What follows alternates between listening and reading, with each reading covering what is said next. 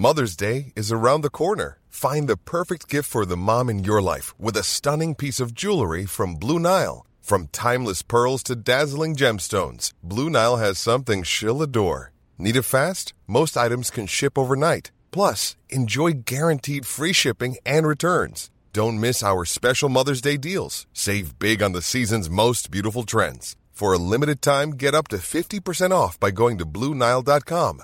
That's BlueNile.com.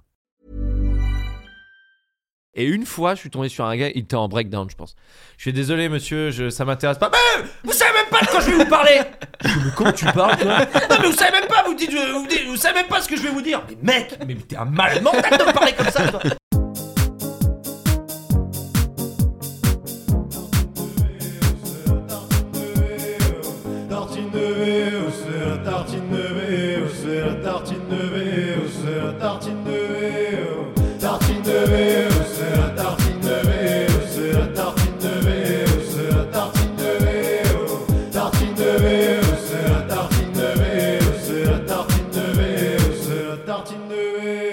Les amis, comment ça va? Ça va bien. Ça va Quel bien. générique Très de bien, fou Ce générique ne peut le faire qu'aller bien. On est dans l'ambiance. Il existe en version longue. hein. On Ah. aurait pu mettre les 5 minutes, mais bon, là, on s'est dit. Est-ce euh, qu'il y a la version 24 heures sur YouTube Absolument. on va la mettre, ouais, les, les versions de 10 Incroyable. heures là. On pourrait faire ça. Et après, je vais demander à Semsem de le- regarder le générique pendant 10 heures. C'est un Oh. youtubeur qui regarde des trucs pendant 10 heures. Ah bon? Genre le tout doom de Ah. Netflix, il le regarde pendant 10 heures. Toutoum. Mais alors, moi j'ai juste une question. Pourquoi? Pour Ah. faire des vues. Pour l'expérience Attends, le truc sociale. de Netflix, donc il connaît toutes les couleurs euh, parce que tu sais quand les- c'est quand les couleurs arrivent là, c'est quand le quand tu zoomes sur le Netflix, c'est ça? Euh, je crois qu'il y a juste le, générique, le logo qui apparaît. hein. Ah, il a Ah juste ouais, ça? ouais, ouais. Ah, il a même pas été au Non, bout non, du non. des zooms là? Non, parce non. que je trouvais je suis ah putain, il y a plein de couleurs, c'est joli. C'est Non, vrai il a juste gardé la meilleure partie. Ah, vous savez pas qu'il y a plein de couleurs? Non Attendez, j'ai un super pouvoir où je vois les couleurs dans Netflix ou Ouais, je pense que oui, honnêtement. Non, mais non, mais vous savez et puis tu sais ça Oh là là, putain, je, que- je crois que J'ai un doute. je suis l'enfant du sixième sens mais avec des couleurs. Tu les as regardés dans quelles conditions exactement? Non, non, non, non, mais si, non, mais attends, je suis quasi sûr de moi.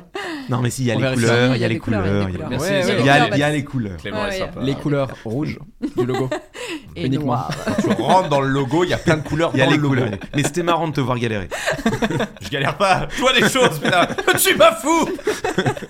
Juliette, je suis très content que tu sois là. Euh, les gens pensent ne pas te connaître, mais en fait, ils te connaissent. Hmm. Parce que tu as réalisé énormément de vidéos. Tu es la réalisatrice d'Insomnie. Tu as réalisé la couverture de mon livre. Oui. Euh, tu fais pratiquement toutes les photos de mon Instagram. Euh, c'est vrai, pas mal. On en fait beaucoup ensemble. Et euh, non, c'est très. Je suis trop contente d'être là. Et te- ça me fait drôle d'être de l'autre côté de la caméra, du coup. Mais c'est assez. Oui, c'est parce cool. qu'en vrai, là, tu fais genre, je suis pas à l'aise et tout. Mais en fait, ton premier métier, c'était. euh, Enfin, un de tes premiers métiers, c'était animatrice Ouais, radio, sur le Ouais. Boom Radio. ouais. Je suis est, là euh, pour vous interviewer d'ailleurs aujourd'hui. Surprise. c'est un happening en fait. Et t'as commencé, euh, c'était quoi, les, à peu près les mêmes années que McFly Carlito, euh, Guillaume Play, euh, Camille Combal, qui ont tous commencé sur cette radio. Ouais, c'est ça. C'était une web radio où il y avait pas mal de. Enfin, moi j'ai commencé, j'étais vraiment genre standardiste pour une radio libre, vraiment à l'ancienne.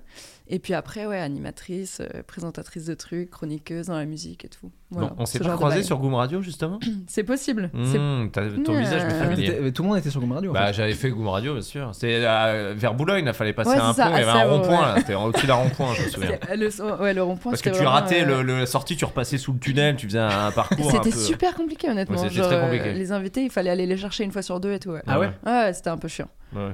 Ouais. Souvenir de Goom Radio. Là, bonne radio.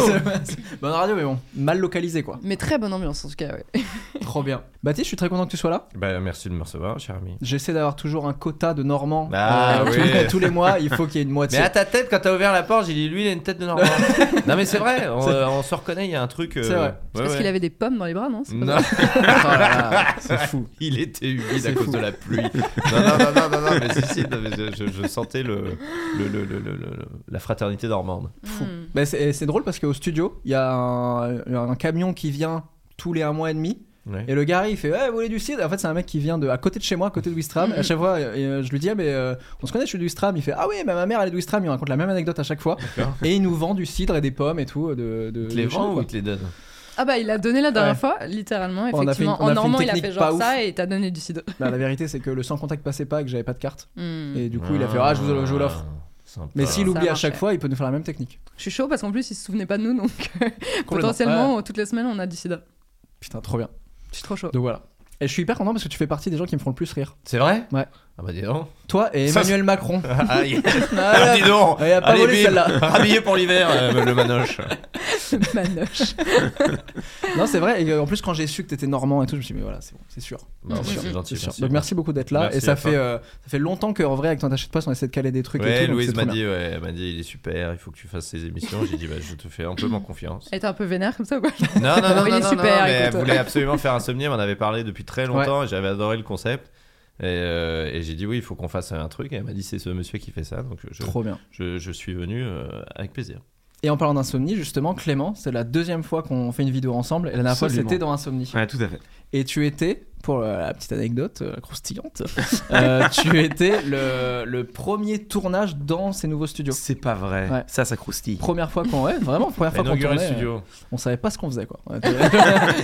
D'ailleurs, tu as servi de test pour. c'est vrai, c'est vrai. Et je suis hyper content que tu sois là. Ouais. Alors, je vais pas mentir, je n'ai pas reçu ton livre. C'est pas vrai. Mais je t'en veux Oh. pas parce que les trois quarts des gens à qui j'ai envoyé le mien ne l'ont pas reçu non plus. Ah bah, ah bah, alors, ça, Donc- c'est- alors ça, c'est terrible. C'est pas ta faute, c'est la faute des maisons d'édition. Oui, c'est- terrible quand même. Pavé C'est dans la terrible, c'est mare. terrible, c'est vrai, c'est terrible. Mais euh, j'ai beaucoup de gens qui m'ont envoyé des DM pour me dire qu'il avait lu et qui m'ont dit qu'il était génial. Eh ben, eh ben, merci, merci à toi, merci aux gens. Parce qu'on avait discuté du fait qu'il était, c'était quand même un beau morceau, beau bébé. Oui, oui, oui, oui. Et en fait, euh, il fait combien de pages? Il fait euh, 480 pages, Oui, c'est pas mal. 30, 30 pages de notes, des centaines de références. Ouais. Et, et les gens l'apprécient manifestement, ce qui euh, ne, ne, ne cesse de me rendre heureux. Euh, Le matin en me réveillant, c'était pas gagné quoi. Hmm. Un bouquin avec marqué rhétorique sur la couverture de, de- de- Ouais. de presque 500 pages. Et non, les gens s'en emparent, ils le lisent, ils en discutent, euh, et c'est c'est super quoi. Quel, quel plus, euh, bel, quel plus beau devenir pour un bouquin que celui-ci. C'est charmé. Et là, je vais, je vais, je vais le récupérer, je vais le lire. Hmm. Le récupérer. je vais le dans un récupérer. Je vais... N'inquiétez pas, j'ai deux trois contacts. la main là. Je- dessus là. Non, je vais le. Je vais le- Encore le gars du cidre. en fait, vraiment. Ça sent le gars du cidre qui a aussi le goût. Je n'ai pas de bouteille, sans j'ai le dernier livre de Clément Viktorovitch. bon, euh, j'ai pas de carte, allez, prenez-le. Les amis, j'ai demandé aux gens sur Instagram, si vous me suivez pas sur Instagram, Ben Never, ça s'affiche. Voilà, c'est c'est là que tout se passe, la préparation des vidéos. Euh, j'ai demandé des questions sur la vie, parce que l'émission s'appelle Tartine de vie. Ouais, bah, Voilà. bien sûr. Et j'ai Ouais, posé très- des questions sur les tartines, ça aurait été. Au début, je me suis dit, et ça a fait un épisode de 10 minutes. Ouais, c'était- voilà. Et on a fait le tour. Voilà. Et donc voilà, bah, je vous propose la première question. Comment se réveiller le matin? Ouh, avec alors- une tartine. Mais en vrai, c'est une question qui est grave revenue et qui apparemment est un peu un mal du siècle. Ah, ça stresse un peu. hein. Moi, j'ai l'impression, Baptiste, que t'es le réveil de ton réveil.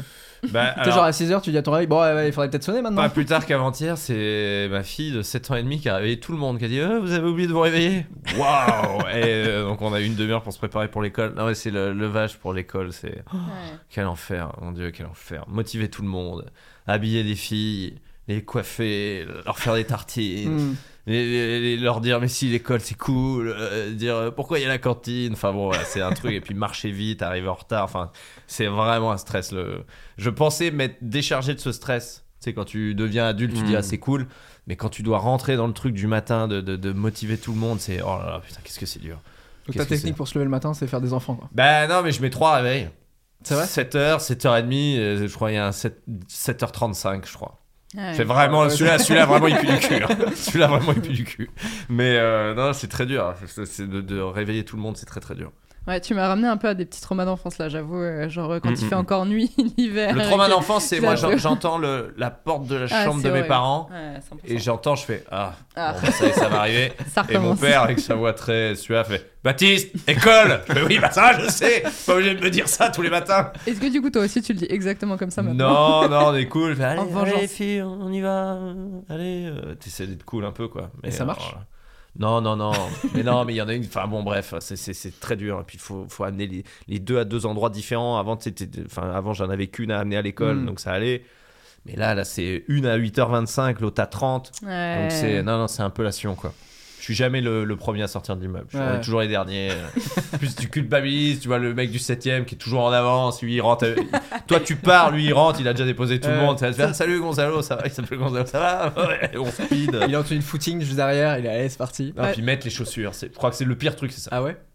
Mettre les chaussures de tes enfants. C'est aussi un de mes pires souvenirs enfants. C'est Genre horrible. mettre les chaussures, je genre pas. J'y arrive pas, t'es mal mis la languette, la chaussette, tu enlèves la peau parce qu'elle veut pas que ça fasse une buzz la chaussette. Moi je mets un nombre, le nombre de fois où j'ai mis des bottes Je- mets, mets des bottes.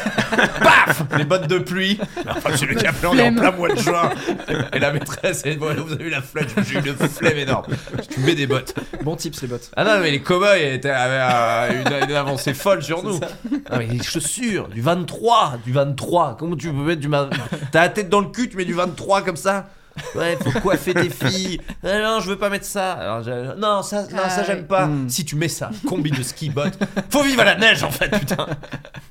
Oh ouais. Pardon, j'ai ça fait doit- très long, mais c'est vraiment Ah un non, le non, matin. franchement, Non, mais c'est- ouais. on est là pour c'est euh, très dur. exorciser. On Non, mais peut- quand, tous si parler. vous avez que vous à gérer, c'est- Ouais. c'est un bonheur. hein. Ouais. Parce que moi j'en ai, j'en ai deux. hein. Ouais, tu Oh. donnes envie de profiter, j'avoue, en vrai. Non, ça c'est dur. Et c'est marrant ce que tu racontes parce que moi, c'est. Alors, j'ai pas de gamin, mais euh, c'est quelque chose dans lequel je me suis projeté. C'est-à-dire que j'ai quitté l'école avec euh, un certain plaisir, quand même, il faut le dire. Mhm. Les cours le matin, l'emploi du temps, le micro-stress parce que tu avais des devoirs la veille que t'as pas forcément bien fait. Et, et j'étais très content d'en être débarrassé. Et m'est arrivé de temps en temps la, la projection de me dire mais si j'ai des gamins, je vais le vivre par procuration Mhm. euh, à travers leurs yeux. Bien sûr. Et j'ai pas envie, quoi. Euh, et, et donc, euh, voilà, je, je, je compatis. Non, mais il faut que tu aies, des phrases un peu, un peu pédagogiques. Tu vois, faut que tu arrives à être un peu. euh, Puis voilà, à la fin, plus, plus ça, plus- moins t'as d'arguments. quoi. Mais c'est ça. Non mais c'est cool, tu vas voir tes copines. Ouais mais elles ont le Covid. Eh bah c'est pas grave, tu vas, tu vas, Covid. tu vas. Il y a- il y a la cantine, c'est pas bon. Eh bah je viens te chercher avec un Kinder. ok. À la fin, ouais, bof. À la fin, en fait, t'es un négociateur, genre. Bien euh, sûr, du tu fais que de la négo. T'es, genre, t'es trop fort, C'est quoi. que de la négo. Ah ouais. C'est que de la négo. Ouais. Mais j'avoue, le bo- par contre, ce qui est très kiffant, c'est d'aller chercher à l'école. Tu les vois, elles sont contentes, c'est un peu mignon. Hmm. Avec le goûter, c'est. Il y a un côté un peu cool, quoi. Quand il n'y a Voilà. pas de problème Je suis l'école, content d'aller les chercher parce que je suis content de les voir, mais je suis content entre guillemets de les libérer du truc. Quoi. Ouais. Je fais, ah c'était bien, bon bah voilà maintenant on va faire ça. Bah, il Ah, c'est trop bien. Tous les soirs, t'es le sauveur et tout. Ouais, et bah, ouais, T'arrives, genre, t'es le comme héros ça, et comme tout. le sauveur Avec du le truc. Kinder, comme ça, genre, t'es vraiment la meilleure chose de Ouais, la journée, ouais, quoi. ouais. Quand c'est elles sont bien. très mignonnes le matin, en plus elles le savent pas, mais quand elles sont très mignonnes le matin euh, et qu'elles sont cool en revenant, des fois tu fais un petit détour, tu dis bah allez venez, on va aller. Ah tu la veux ta carte Pokémon, ben, tu vas la voir. Tiens, et voilà. Donc c'est- c'est- il y, a des- il y a des côtés un peu un peu euh, libérateurs, tu vois. C'est- c'est- c'est- c'est- c'est le, en plus un papa qui va chercher ses filles, c'est mignon. Mm. Tu leur fais pas les kiffs que toi t'aurais aimé avoir quand t'étais euh, gamin? Ben moi je rentrais tout seul de l'école. C'est déjà. vrai? Non mais déjà, enfin ça c'est un truc, un concept. euh, Moi Ouais. ma fille elle est en CE1, CE1 j'allais déjà tout seul à Ouais. l'école. Mais jamais de la vie, euh, je suis beaucoup plus près en plus de chez moi. euh, la distance entre Mm. ma maison et, et l'école de mes filles est beaucoup plus proche. Quand on était petit, on y allait tout seul. On, Ah, on c'est est- M2, j'y allais toute on était des cibles faciles pour les, pour les Mm. pédophiles. Je pense aux pédophiles parce que je sais qu'ils sont beaucoup à nous regarder. Mais c'est vrai que jamais de la vie, je dirais à, à Thelma, euh, enfin à ma fille, pardon, de dire bah, vas-y toute seule. Ouais. Ouais. Allez, ce soir, ouais, elle claque la porte. je mets jamais de la vie, je fais ça. C'est pas possible. Ça te stresserait, ouais. Bah, bien sûr, mais c'est infaisable. Les mecs qui traversent, euh, Ouais. le- les bagnoles, les vélos, les Ouais. trottinettes, les. Après, c'est, euh, c'est peut-être pas le même environnement aussi, là où t'as grandi toi. et Genre, euh, Non, ouais, bien sûr. Ouais, mais encore tout, qu'en euh, campagne, c'est, dangereux aussi, tu vois. Il y a eu Ouais. des... Tu faut, faut faire attention. Mais on a un truc beaucoup plus, beaucoup plus protecteur maintenant. Ouais, en plus, je crois qu'aujourd'hui, tu serais plus jugé pour ça. Même si, même Mais si tu sûr. te le permettais, les gens seraient genre, what et tout. Hmm. Ils s'en mêleraient. Non, mais moi, je me souviens, mes parents disaient bah, tu, tu rentres tout seul. hein. Ouais. Puis tu, on rentrait à pied. euh. Ouais, moi je rentrais à pied aussi, mais j'étais vraiment à 5 minutes quoi. Ah, moi, je Ouais, à ouais, aussi, 5 mais- minutes, c'est énorme. Ouais, mais ouais, à c'est- 5 minutes, ma fille fait, je suis à 5 minutes, papa. Bah ouais, mais non. Ouais, ouais mais c'est vrai que enfin, à Ouistreham, 10 000 habitants, au bord de la mer. euh, mais bon, Ouais, après, il y a des pédophiles dans toutes les villes, hein, tu me diras. Après, Il n'y a pas que euh, des pédophiles, il y a vrai, un aigle royal euh, qui peut. Ah qui oui, peut- Stram, il y avait un choper, aigle royal. Quand tu le voyais planer, tu commences à courir. Moi, mon père, il me réveillait. euh, il, voilà, c'était pas genre. euh, il, il me parlait pas, il, il ouvrait le store. Et Ouais. pendant qu'il ouvrait le store, il faisait Il est l'or, mon seigneur, l'heure de se Mais attends, réveiller. c'est génial C'est ça. super. Je suis trop je, jalouse. Je, je, je suis en détestation de Louis de Funès depuis Ah, vraiment Bah oui, gamin. évidemment. Parce que c'est. Euh, euh, je sais même pas dans quel film, c'est un film de Louis de Funès pas. où, euh, il- où lui il joue un mec hyper riche et en fait normalement le- c'est son ser- ser- servitant ser- Servi- Ah, c'est avec, euh, c'est avec Yves. Montand C'est servant Ah, ou pas. serviteur serviteur qui fait ça avec ses pièces d'or et après et c'est- la fameuse on connaît surtout la suite où il fait il fait ça et l'autre il refait ça et il fait Hum, il en manque une Hmm. En fait, c'est ça. Il manque une pièce. Attends, je, je suis Et pas du- un grand fan de Louis de Funès. moi. C'est pas le Oh, je l'ai dit, j'en ai rien à foutre. Et du coup, ouais, non, moi, c'est trauma de, du, du volet qui s'ouvre avec, euh, avec ce truc. euh, Ouais, après t'es PTSD. euh, Ah vie, ouais, ouais, ouais. Et toi, Clément, on te réveillait comment? Mais moi, je j'ai pas souvenir de comment on me réveillait, j'ai souvenir de comment je, je me réveillais au lycée. Et euh, c'était l'époque où il y avait les, les- les lecteurs de, de, de compact disques, hein, évidemment. Et euh, quand, euh, quand on, enfin, les, les lecteurs avaient suffisamment évolué pour que tu puisses programmer ton réveil et que tu te réveilles avec un disque. Et en fait, j'ai le souvenir que tous les matins, ce qui me réveillait, c'était pas le, le- la musique que j'avais choisie, c'était le bruit du Mm. disque qui commence Qui à tourner. Mmh. Et Tu sais, Ah. t'entendais le. Enfin voilà, Ah ouais, ouais. je fais très bien le tourne-disque, non pas du tout. Non, non, Et- mais et je vois, ouais, que c'est. tu vois, t'entendais ça, et du coup, ça devient un truc hyper ancré, et dans ton inconscient, tu vois, et ton cerveau sait que quand il entend ce bruit qui est quand même, somme toute, ténu, euh, et ben, euh, il va se passer un truc de merde qui est que tu te réveilles, quoi, tout Mhm. simplement. Et euh, voilà, j'ai souvenir de ça pendant des années. Mais là, là aujourd'hui, euh, quelque part, c'est pire, parce que euh, moi, je travaille en, en quotidien à la radio, et mon métier, c'est quand même de décrypter le discours politique, et le discours politique au quotidien, il se passe beaucoup dans les matinales du matin. Mmh. Et donc moi, je, je règle mon réveil en fonction des matinales. Euh, et les matinales commencent à 7, 7h40 à peu près sur, sur RTL et France 2. Et donc, euh, le réveil sonne une première fois à 7h, tu vois. T'es là, t'as pas envie de te réveiller, donc tu, tu le, tu le smashes violemment. Il Tu re- snooze, tu Tu snooze. snoozes, tu vois, tu snoozes Mais ton... violemment. Tu Mais snoozes violemment, tu snoozes ton iPhone, c'est important d'y mettre une certaine vigueur quand même. Mm. Tu vois. Il ressonne à 7h15 en te disant, gars, ça serait bien quand même que tu te lèves, tu prennes un café, tout ça, tu le re-snoozes. Ouais. Et puis 7h40, tu vois, le réveil il sonne et là, t'as plus le choix, il faut commencer à bosser. Et donc généralement, je me réveille en écoutant la douce voix suave Mm. qui de Marine Le Pen, qui d'Emmanuel Macron, par quoi, parfois pourquoi pas d'Éric Zemmour. Et voilà, c'est une, une manière de commencer la Oh. journée, je dirais, particulière, mais au moins t'es dans le bain, tu vois. C'est-à-dire que pour le coup, au bout de deux minutes, t'es énervé, réveillé, en colère, euh, en dehors de ton lit, voilà. Et je, je conseille pas. Mais c'est efficace. Donc tous les matins, c'est ça toi pour toi c'est... Ouais, tous les matins, ouais, je, Ah, me, je cool. me réveille avec les matinales. Le cool, je sais pas, mais, mais, mais, mais c'est la vie que j'ai choisie manifestement. Et du coup, est-ce que quand tu prends des vacances, tu t'interdis de- d'écouter ce genre de truc euh, la journée ou? Alors moi, il y a un truc un peu particulier et euh, à cet égard, je suis un peu une exception, j'ai l'impression, parmi les, les journalistes ou les gens qui bossent dans la politique, c'est que je m'en déconnecte avec une facilité déconcertante. Mmh. Ouais. Et en fait, euh, mais m- rien que le week-end, quoi. C'est-à-dire qu'arrivé le vendredi soir, moi, je suis en week-end, euh, j'écoute pas les Mm. infos, euh, j'écoute vraiment pas les infos du week-end, je les, re- je les, je me reconnecte le dimanche soir péniblement. Et quand je prends des vraies vacances, là, c'est terrible, quoi. C'est terrible parce que je peux ne pas être au courant. Non, c'est pas vrai. Mais, euh, mais en tout cas, j'ai pas du tout, quand même Ouais, pas. quand même. Mais j'ai pas. Il y a eu un putsch Ah, bon, ah bon Eh les gars, je suis en Comment vacances, ok ça- Comment ça, le Covid Je sais pas. C'était il y a deux semaines. C'est non, en fait. Non mais je, donc je m'en, je m'en- je m'en déconnecte facilement. Mais parce que c'est une, c'est à la fois une passion et un métier. Et en fait, euh, quand tu te gorges d'actu comme moi toute la journée, que t'es en permanence le nez sur l'événement, enfin, je sais que j'ai des, des, des collègues qui, qui restent dessus, quoi. Dont c'est la passion, la vie, ils, ils vibrent, ils vivent avec ça. Moi, un peu moins quand même. hein. C'est-à-dire que si je peux euh, euh, regarder des séries, jouer un peu de musique, euh, voir les copains, profiter de la vie, Mm. quoi, tout simplement. hein. Être sur. Twitch Être un peu sur Twitch, absolument, absolument, absolument. Moi aussi, j'ai investi le, le- le- une, une cave un peu comme ici. Mmh. On a décoré comme on peut. Et euh, non, mais bah, tu vois, typiquement, effectivement, quoi. Moi, aujourd'hui, euh, quand j'ai du temps, euh, je trouve que c'est plus rigolo de le passer sur Twitch à papoter avec les viewers que à être le nez sur BFM. C'est Ouais. quand même dépréciogène au possible, quoi. Mais c'est fort d'arriver à se détacher de l'actu euh, encore plus quand toi, toute ta semaine, c'est de l'actu quoi.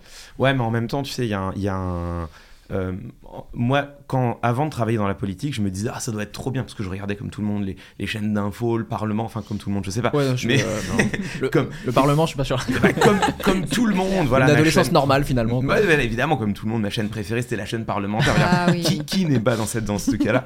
Et non, mais je me, je, me, je me voyais à l'époque. Après, il faut voir, il y a un effet de contraste. À l'époque, j'étais en, en histoire médiévale Ouais. et mon métier, c'était d'étudier le droit canon du 6e, 7e siècle. Donc, tu vois, à côté, l'essence de questions au gouvernement, c'est champagne. Tu vois, t'as t'as Mm. l'impression d'être devant un divertissement. Ouais, toi, c'est- pour toi, c'est l'équivalent des anges, quoi. Genre. non, mais c'est vraiment ça. Et, le- Bah, et- c'est HBO Max.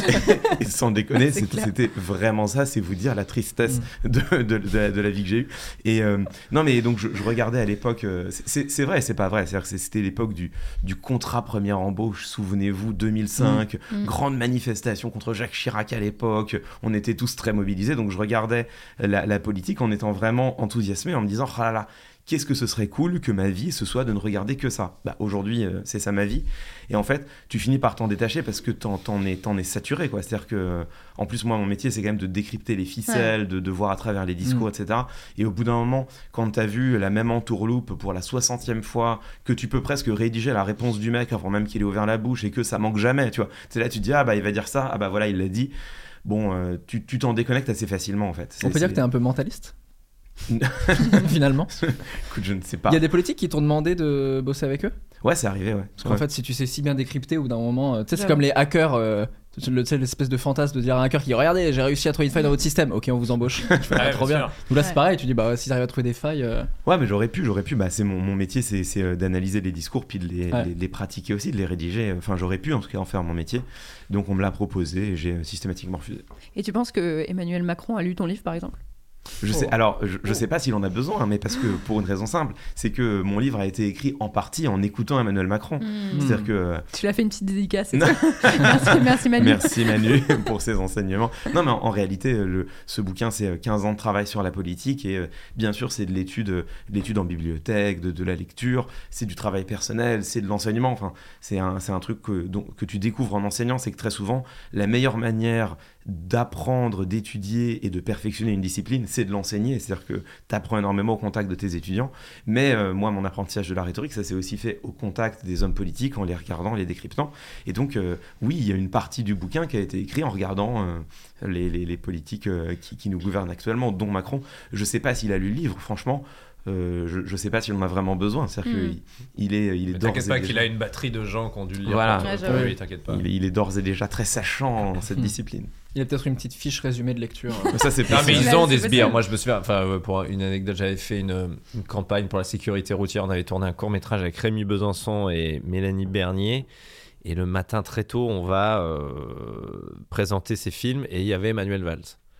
Emmanuel Valls arrive, il a vraiment, on est, il est 8h du mat, on est au palais, euh, au- je crois au Grand Palais, je sais pas quoi, à côté. T'es Premier ministre à l'époque? Je crois, ouais. Ouais. ouais. Tout le monde tête dans le cul euh, fois Mm. 1000.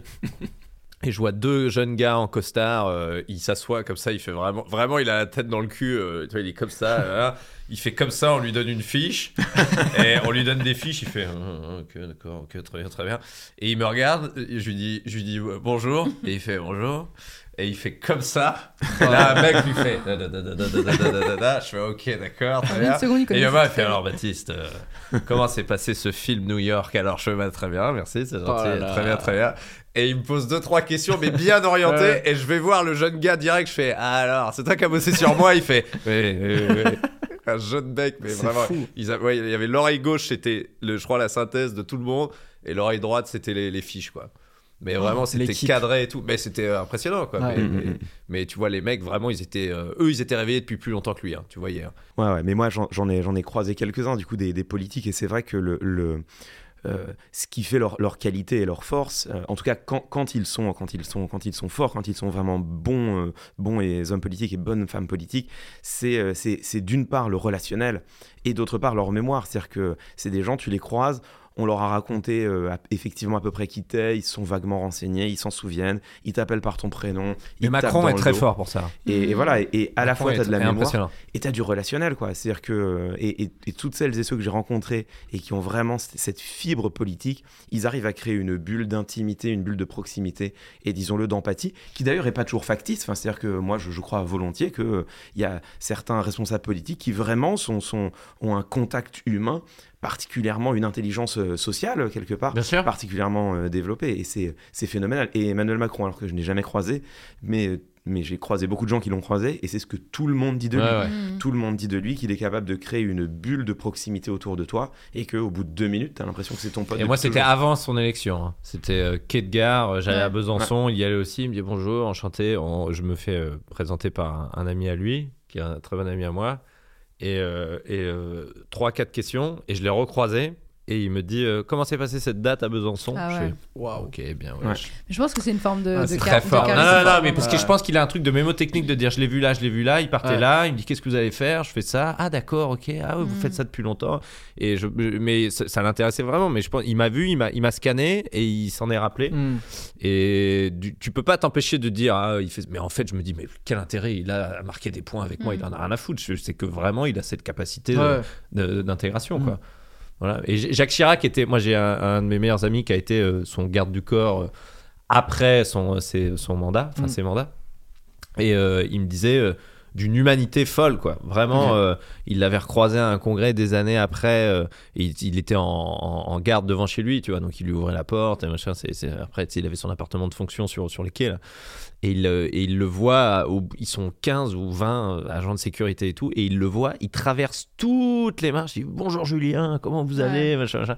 Et tu vois, là, tu te dis, ah quand même, on oublie que euh, malgré tout ce qu'on peut dire de ça, je pense qu'il y a quand même des, des gens, ils ont un côté humain Ouais, aussi. Faut pas Ouais, l'oublier. Il y a, y du, il y a du, il y a, il y a du, il y a du mauvais, il y a du mauvais, il y a de la mauvaise. Mais je pense que certains quand même ont, ont ce fond là. Mais qui sont des trucs qu'on retrouve pas que chez les politiques d'ailleurs. Moi j'ai un souvenir de Kian Kojandi où. euh, Kian est très comme ça. Ouais, où moi je suis arrivé il y a, il y a 4 ans pour ma chaîne en gros. Je me suis dit, vas-y, je lance ma chaîne YouTube. nanana, J'arrive Mhm. à Paris. Donc, euh, et donc je commence à faire. euh, euh, je- on s'était croisés euh, à un festival, à Wheel of Green ou un truc comme ça. Mhm. On se croise 5 minutes. Parce qu'on avait un ami en commun, on discute juste, mais 5 minutes. Euh, je crois qu'on s'est croisés plus ou moins dans les pissotières. Enfin, vraiment, tu sais, le- l'endroit que tu essaies d'oublier où tu te dis pas, je vais avoir des moments marquants là-bas, quoi. Euh, et 6 mois après, je fais. euh, donc, moi, je débarque de Caen et je vois, on commence à me dire, ouais, tu sais, il y a des humoristes, euh, ils vont dans des bars et on peut y aller, on boit un coup et genre, ils testent leur spectacle et tout. Je dis, mais putain, c'est hallucinant, on n'a pas ça en. Et Normandie. T'as été où? Et je suis allé au One More. No One More Joke. Très bien. Et donc j'arrive au One More et euh, en fait on sait pas trop qui y a donc c'est que des surprises etc à ce moment là il y avait Norman il y a, je crois qu'il y avait Fari enfin il y avait des gens comme ça qui popaient un peu de nulle part et à un moment il y a Cannes qui arrive et qui testait son spectacle et euh, donc moi je, l'avais croisé 5 minutes au pissotière d'un festival 6 mois avant quoi l'été l'été l'été d'avant quoi. Et donc, à la, donc il finit son spectacle, nan, nan. et à la fin, je suis au bar, je recommande une bière, et on croise nos regards, et pareil, il était à l'autre bout du... Bon, le bar est pas énorme, mais quand même, à l'autre bout, et il traverse tout le bar, et moi, tout le long, tu je regarde autour de moi, je fais, euh, qu'est-ce qu'il fait, qu'est-ce qu'il fait, qu'est-ce qu'il fait, je l'ai vu au ralenti, et il me fixe, il fait, ça va Ben? Je me dis, ouais, c'est impossible. Ouais, c'est vraiment fort. Impossible. Mm. Et en vrai, j'ai vu à quel point ça m'a marqué aussi, tu vois. Parce qu'en fait, ça te marque d'humanité. Tu dis, ah, ok, le gars, il a retenu qui j'étais alors qu'on a discuté que 5 minutes. Il prend la peine de se déplacer, Ouais, non, comme tu vois. cool. Quand t'as Jacques Chirac qui, se- qui traverse la route et tout pour venir te voir, c'est bon. Il prend des risques quand même. hein. Il y a des voitures et tout. Et, et en effet, ouais, il y a des gens comme ça euh, dans, dans ouais. Mais qui- toi, t'es comme ça, euh, typiquement, en, en fait. Enfin, un- parfois, on croise des gens que t'as vu 6-8 mois avant et tu sais qui c'est et tu sais euh, enfin ce Ouais. qu'ils ont ce qu'ils font et tout. Alors que moi, je suis ce qu'on appelle face blind. C'est-à-dire que vraiment, je croise quelqu'un, je peux le recroiser euh, trois semaines après, j'ai aucun souvenir, tu vois. Genre, de, de, je ne, j'arrive pas à imprimer les visages. C'est Ouais. vraiment super handicapant. Mais en effet, moi, j'assimile des événements, comme tu disais. C'est-à-dire que, Mm. euh, genre, Kian, malheureusement, toute, toute notre, toute notre life, je l'assimile à des Pissotière. pissotières. ouais. Ouais. Après, oui, c'est marquant. Tu, tu, tu, tu- quand même, tu te rappelles de. Se Ouais. trouve, il a vu ton. Il a vu tes attributs. Il C'est a vu pour un truc, ouais. euh, il a vu un truc surhumain et il s'est dit mon dieu, je m'en souviens. Bah, One More, ouais, il était. Ah, comment ça va C'était dans le 11e C'était De- dans le 11e arrondissement T'avais été, c'était près du Paname euh, Le que One More Ouais. Ouais, c'est ça. Ah, c'était ouais. à l'époque que vous avez le bar. C'est Ouais. vraiment une des meilleures. C'était un Ouais. des meilleurs endroits. euh, C'était trop bien. Mais en effet, ça, ça existe. La plus. One More Jo- Non, ils ont cédé le, le- le ba- le- les propriétaires ont récupéré le bail de leur bar et donc ils ont ouvert leur restaurant euh, maintenant qui est la maison One More qui est vraiment super et c'est on mange divinement bien et c'est deux frères et une une copine c'est euh, ils sont trois à avoir monté ça c'est euh, 50 rue Pia c'est dans le 20e Ok. ouais, ouais, la maison Trop One bien. More c'est c'est euh, vraiment une scène ouverte incroyable Mais en vrai, j'invite tous les gens qui, qui habitent à Paris ou qui sont de passage à Paris à faire ça parce que vraiment, moi, j'ai découvert, j'ai vu Paul Mirabel il y a Ouais, les plateaux, 4 ouais, ans, euh, pareil, incroyable. on était 8 dans la salle et lui, il testait de 2-3 vannes, quoi. euh, C'est c'est fou en fait de voir euh, nous, les gens qu'on voyait popper de nulle part à la télé, etc., euh, de, la, de la province. Bah, en fait, on se rendait compte que quand Paul Mirabel il a commencé à faire des montreux, des trucs où mes potes ils disaient Ah, Regarde, j'ai vu lui et tout. J'ai dit, Moi, ça fait 3 ans que Ah je ouais, sais qui sûr. c'est et tout, quoi. Donc, non, c'est très stylé. mais il n'y a pas de plateau de discours de politique Non. Et voilà Pour tester. alors en cas de pandémie j'ai un discours dites ce que vous en pensez? On va tous mourir ça va là déjà? Oui bien c'est En fait, peu- Ce qui est assez marrant, c'est que en réalité, il y en a eu. Alors aujourd'hui, de moins en moins, mais euh, parce que les partis politiques ont, ont perdu en, en importance et qu'aujourd'hui, c'est hyper ringard un parti politique, tu vois. Et déjà qu'un parti politique, c'est ringard. En plus, les jeunesses politiques, c'est devenu encore plus ringard, tu vois. Qui qui Mm. se vante encore de faire partie des jeunesses socialistes, par exemple, tu vois? Mm. Bon, peu, peu de gens. mais pendant longtemps, en fait, les partis politiques, ça a été des scènes ouvertes euh, politiques. C'est-à-dire que tu faisais un cursus au no room euh, et tu rentrais au sein des, des jeunes socialistes. Alors, tu commençais à faire des petits Mm. discours, euh, tu te testais euh, dans, dans, des, dans des petites scènes. C'est-à-dire, c'était ta section, tu vois. Tu, prenais, tu te levais, tu prenais le micro, tu testais tes trucs, tes punchlines, ta capacité à improviser. Et puis, il y avait comme ça une, une montée progressive et d'échelon en échelon, tu, tu chopais des, des, des petits mandats, ce qui était normal. Tu devenais élu, élu local, tu faisais quelques petits discours. Et puis, à un moment donné, t'étais invité à faire un discours au congrès de ton parti, donc là c'est la classe. Et puis, si jamais ça marche, tu deviens euh, humoriste national, en l'occurrence homme politique national. Enfin, le- le- évidemment, c'est pour la métaphore que je dis ça. Tu deviens homme politique national et là tu fais des, tu fais des vrais discours devant plein de gens. Mais, mais donc tu avais. Mais tu peux intégrer l'équipe aussi. euh, tu peux intégrer Bien les- sûr. euh, ouais, un mec Oui, qui s'exprime bien, qui a des bonnes idées. J'imagine bien que quelqu'un va lui dire. Euh, c'est comme un humoriste drôle, un, Mm. humoriste très connu, très drôle, va dire bah, Attends, bah, viens, viens, viens pour moi, viens écrire Ouais. avec moi. Ouais, tu peux Mm. faire ça. Parce que Zemmour, quand il fait son fuck à Marseille, dans le train, euh, dans le train, machin, il y a réunion de crise dans le bar TGV, t'as un jeune mec qui est interviewé devant les chiottes. Moi, je connais les trains par cœur, je passe ma vie dans les, dans les trains en tournée. Je suis putain, le mec, il, il fait une interview pour BFM devant les chiottes. Il dit, ouais, non, voilà, nous allons, nous allons machin. Et je vois le jeune mec, je suis putain, mais mec, faut vraiment être passionné de politique pour intégrer l'équipe de Zemmour. Il doit vraiment être bon. Et il expliquait, machin, tu vois, il a dû monter son truc en deux secondes. C'était impressionnant. hein. Mais ce qui est, ce qui est marrant, c'est qu'aujourd'hui, avec la, la, avec les réseaux sociaux, avec euh, l'affaiblissement des partis politiques, le fait que tout se structure autour de mouvements, tout va plus vite. Et tu peux avoir des espèces de parachutage rhétorique avec des individus qui, tout d'un coup, prennent une ampleur nationale et, et commencent à faire des discours à un niveau très élevé sans l'expérience préalable. Et ça peut donner des, des bad buzz et, euh, et des maladresses euh, merveilleuses. Euh, et, et quelque part, le meilleur exemple de ça, c'est Macron. C'est-à-dire que Macron... responsable de com, là, le- comment elle s'appelait là, la- Sibeth Ndiaye. Oh là là, mon dieu. Mais- là, C'était com- c'était compliqué. Elle, Parce elle qu'elle, elle, a est fait dans, quelques dans- erreurs. dans le doc, on la voit, elle putain, elle, elle- elle a l'air bien, elle. Et puis après, bon, elle, est, elle est mise en avant très très vite. T'as l'impression que c'est quelqu'un qui a gagné la, la Starac et qui a sorti un Mm. très mauvais album derrière, quoi. Et tu Parce vois- que vraiment, elle est montée en Ouais, flèche. Bah, c'est comme euh, l'équivalent des, des chanteurs aujourd'hui qui font plus de concerts, effectivement, et qui arrivent euh, Oui, directement tout en haut, et Mhm. c'est beaucoup plus compliqué à et gérer. qui se retrouve tout d'un coup devant des salles Ouais. énormes. Et en fait, Macron, c'est littéralement ce qui lui est arrivé. C'est-à-dire que le gars était conseiller économique de Hollande, donc vraiment un homme de l'ombre. Il a été catapulté du jour au lendemain ministre de l'économie, c'est-à-dire un des postes les plus importants de la République. Il s'est retrouvé à faire effectivement des interviews, à faire des discours, mais il n'avait jamais fait de meeting. Et tout d'un coup, il se lance avec En Marche, il se dit tiens, il y a peut-être un trou de souris dans lequel je peux rentrer. Et en juin, si ma mémoire ne me trompe pas, 2016, il fait à la Mutualité à Paris son littéralement son premier discours de meeting. Et son premier discours de meeting, Oui, c'est il est- Gozille. Où il fait. Ah, c'est Ça, c'est- après ça Ça, c'est un tout petit peu après. Ah, Ça- si petit ça, peu. ça avait été le premier, c'est- ça aurait été oh. extraordinaire. Ah ouais, c'est mais ouais, ouais, le c'est le deuxième. C'est le deuxième, ouais, c'est ça. Mais c'est- le deuxième, c'est le Ah ouais, deuxième ou le troisième. Et en fait, C'est pour ça d'ailleurs, sinon il aurait jamais fait un truc Mais pareil. oui, exactement. Et en fait, c'est hyper marrant. C'est-à-dire que tu vois Macron à la mutualité, il- il- le discours est disponible. hein. Il vit quelque chose qu'il n'a jamais vécu avant, mais que, auquel normalement tu es préparé progressivement.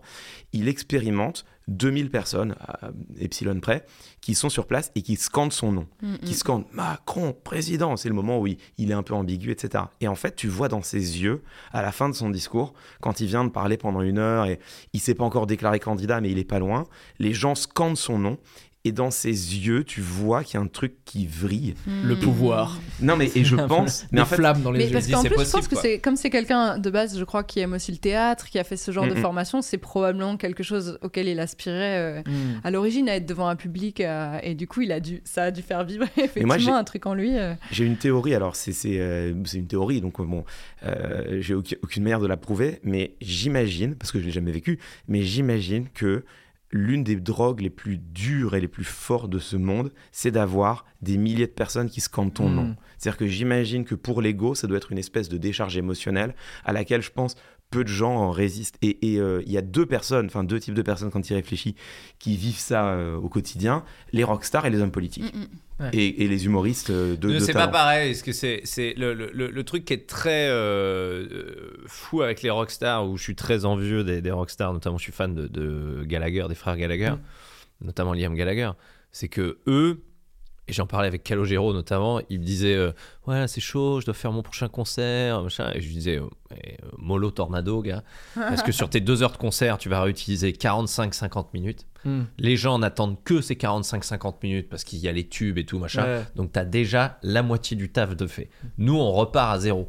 Mais ce qui est fou et ce qui est les humoristes repartent à zéro vraiment, sauf si t'annonces un best-of. Moi, je trouve ça, je trouve que c'est vraiment très glauque.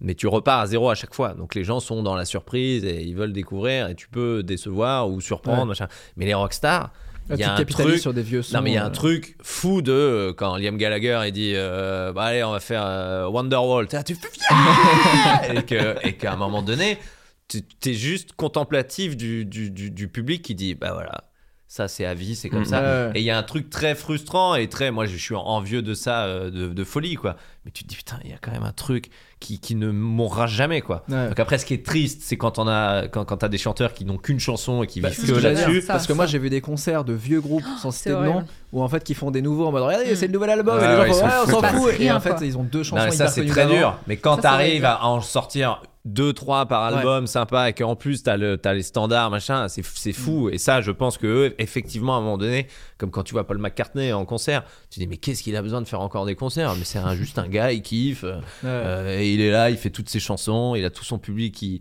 qui, qui grandit qui- Ouais. enfin Bah, c'est c'est un- une légende c'est un- quoi C'est un shoot d'amour bien qui sûr est, qui est- Ah, qui est phénoménal quoi. Et, et les hommes et en fait les hommes politiques vivent ça.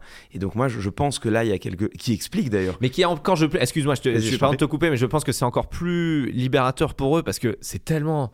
Parce que, pardon, mais c'est tellement du caca à côté, les st- le stress, les polémiques, les Ouais. machins, que quand ils se retrouvent avec leur parti entre eux, ils disent Là, c'est la partie un peu cool Ah, là ils se, ils se rechargent, ils disent Ah, c'est une bonne idée, j'ai une bonne idée, bah bien sûr, bah ouais, mais bien sûr, j'ai une bonne idée.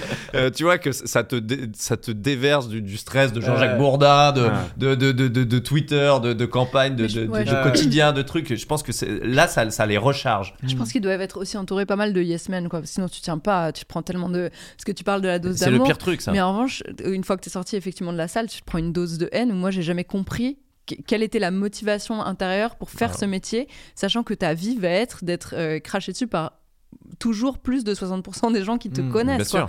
Et c'est, je trouve ça, je trouve que c'est un choix de vie euh, vraiment. Et j'arrive pas à croire du coup que les motivations sont 100%, enfin peuvent être positives. Parce que je me dis, il y a un truc d'ego que tu dois nourrir. euh, Enfin, C'est pas que Je- de l'ego, mais enfin, je sais pas. après, je pense qu'il y a des vocations aussi où ils se disent qu'ils vont changer le monde. Mais aujourd'hui, j'ai- c'est vrai que moi Est-ce qu'il y a pas une personnellement, j'ai du mal à y aussi de changer le monde Bah, j'ai envie de dire que idéalement, et, et moi je, je pense réellement que pour une partie des responsables politiques c'est le cas. Je suis pas du tout dans le dans, dans le rejet, le tous pourri, etc. Idéalement, c'est de la conviction. C'est-à-dire moment donné, quand tu portes des convictions que tu as vissées au corps et que tu es convaincu que si jamais on adoptait telle mesure ou si jamais on allait dans telle direction, la France et les gens iraient mieux, bah il y a quelque chose qui dépasse tout le reste et, et ça devient finalement un sens de la mission où tu te dis bah oui, je vais en chier.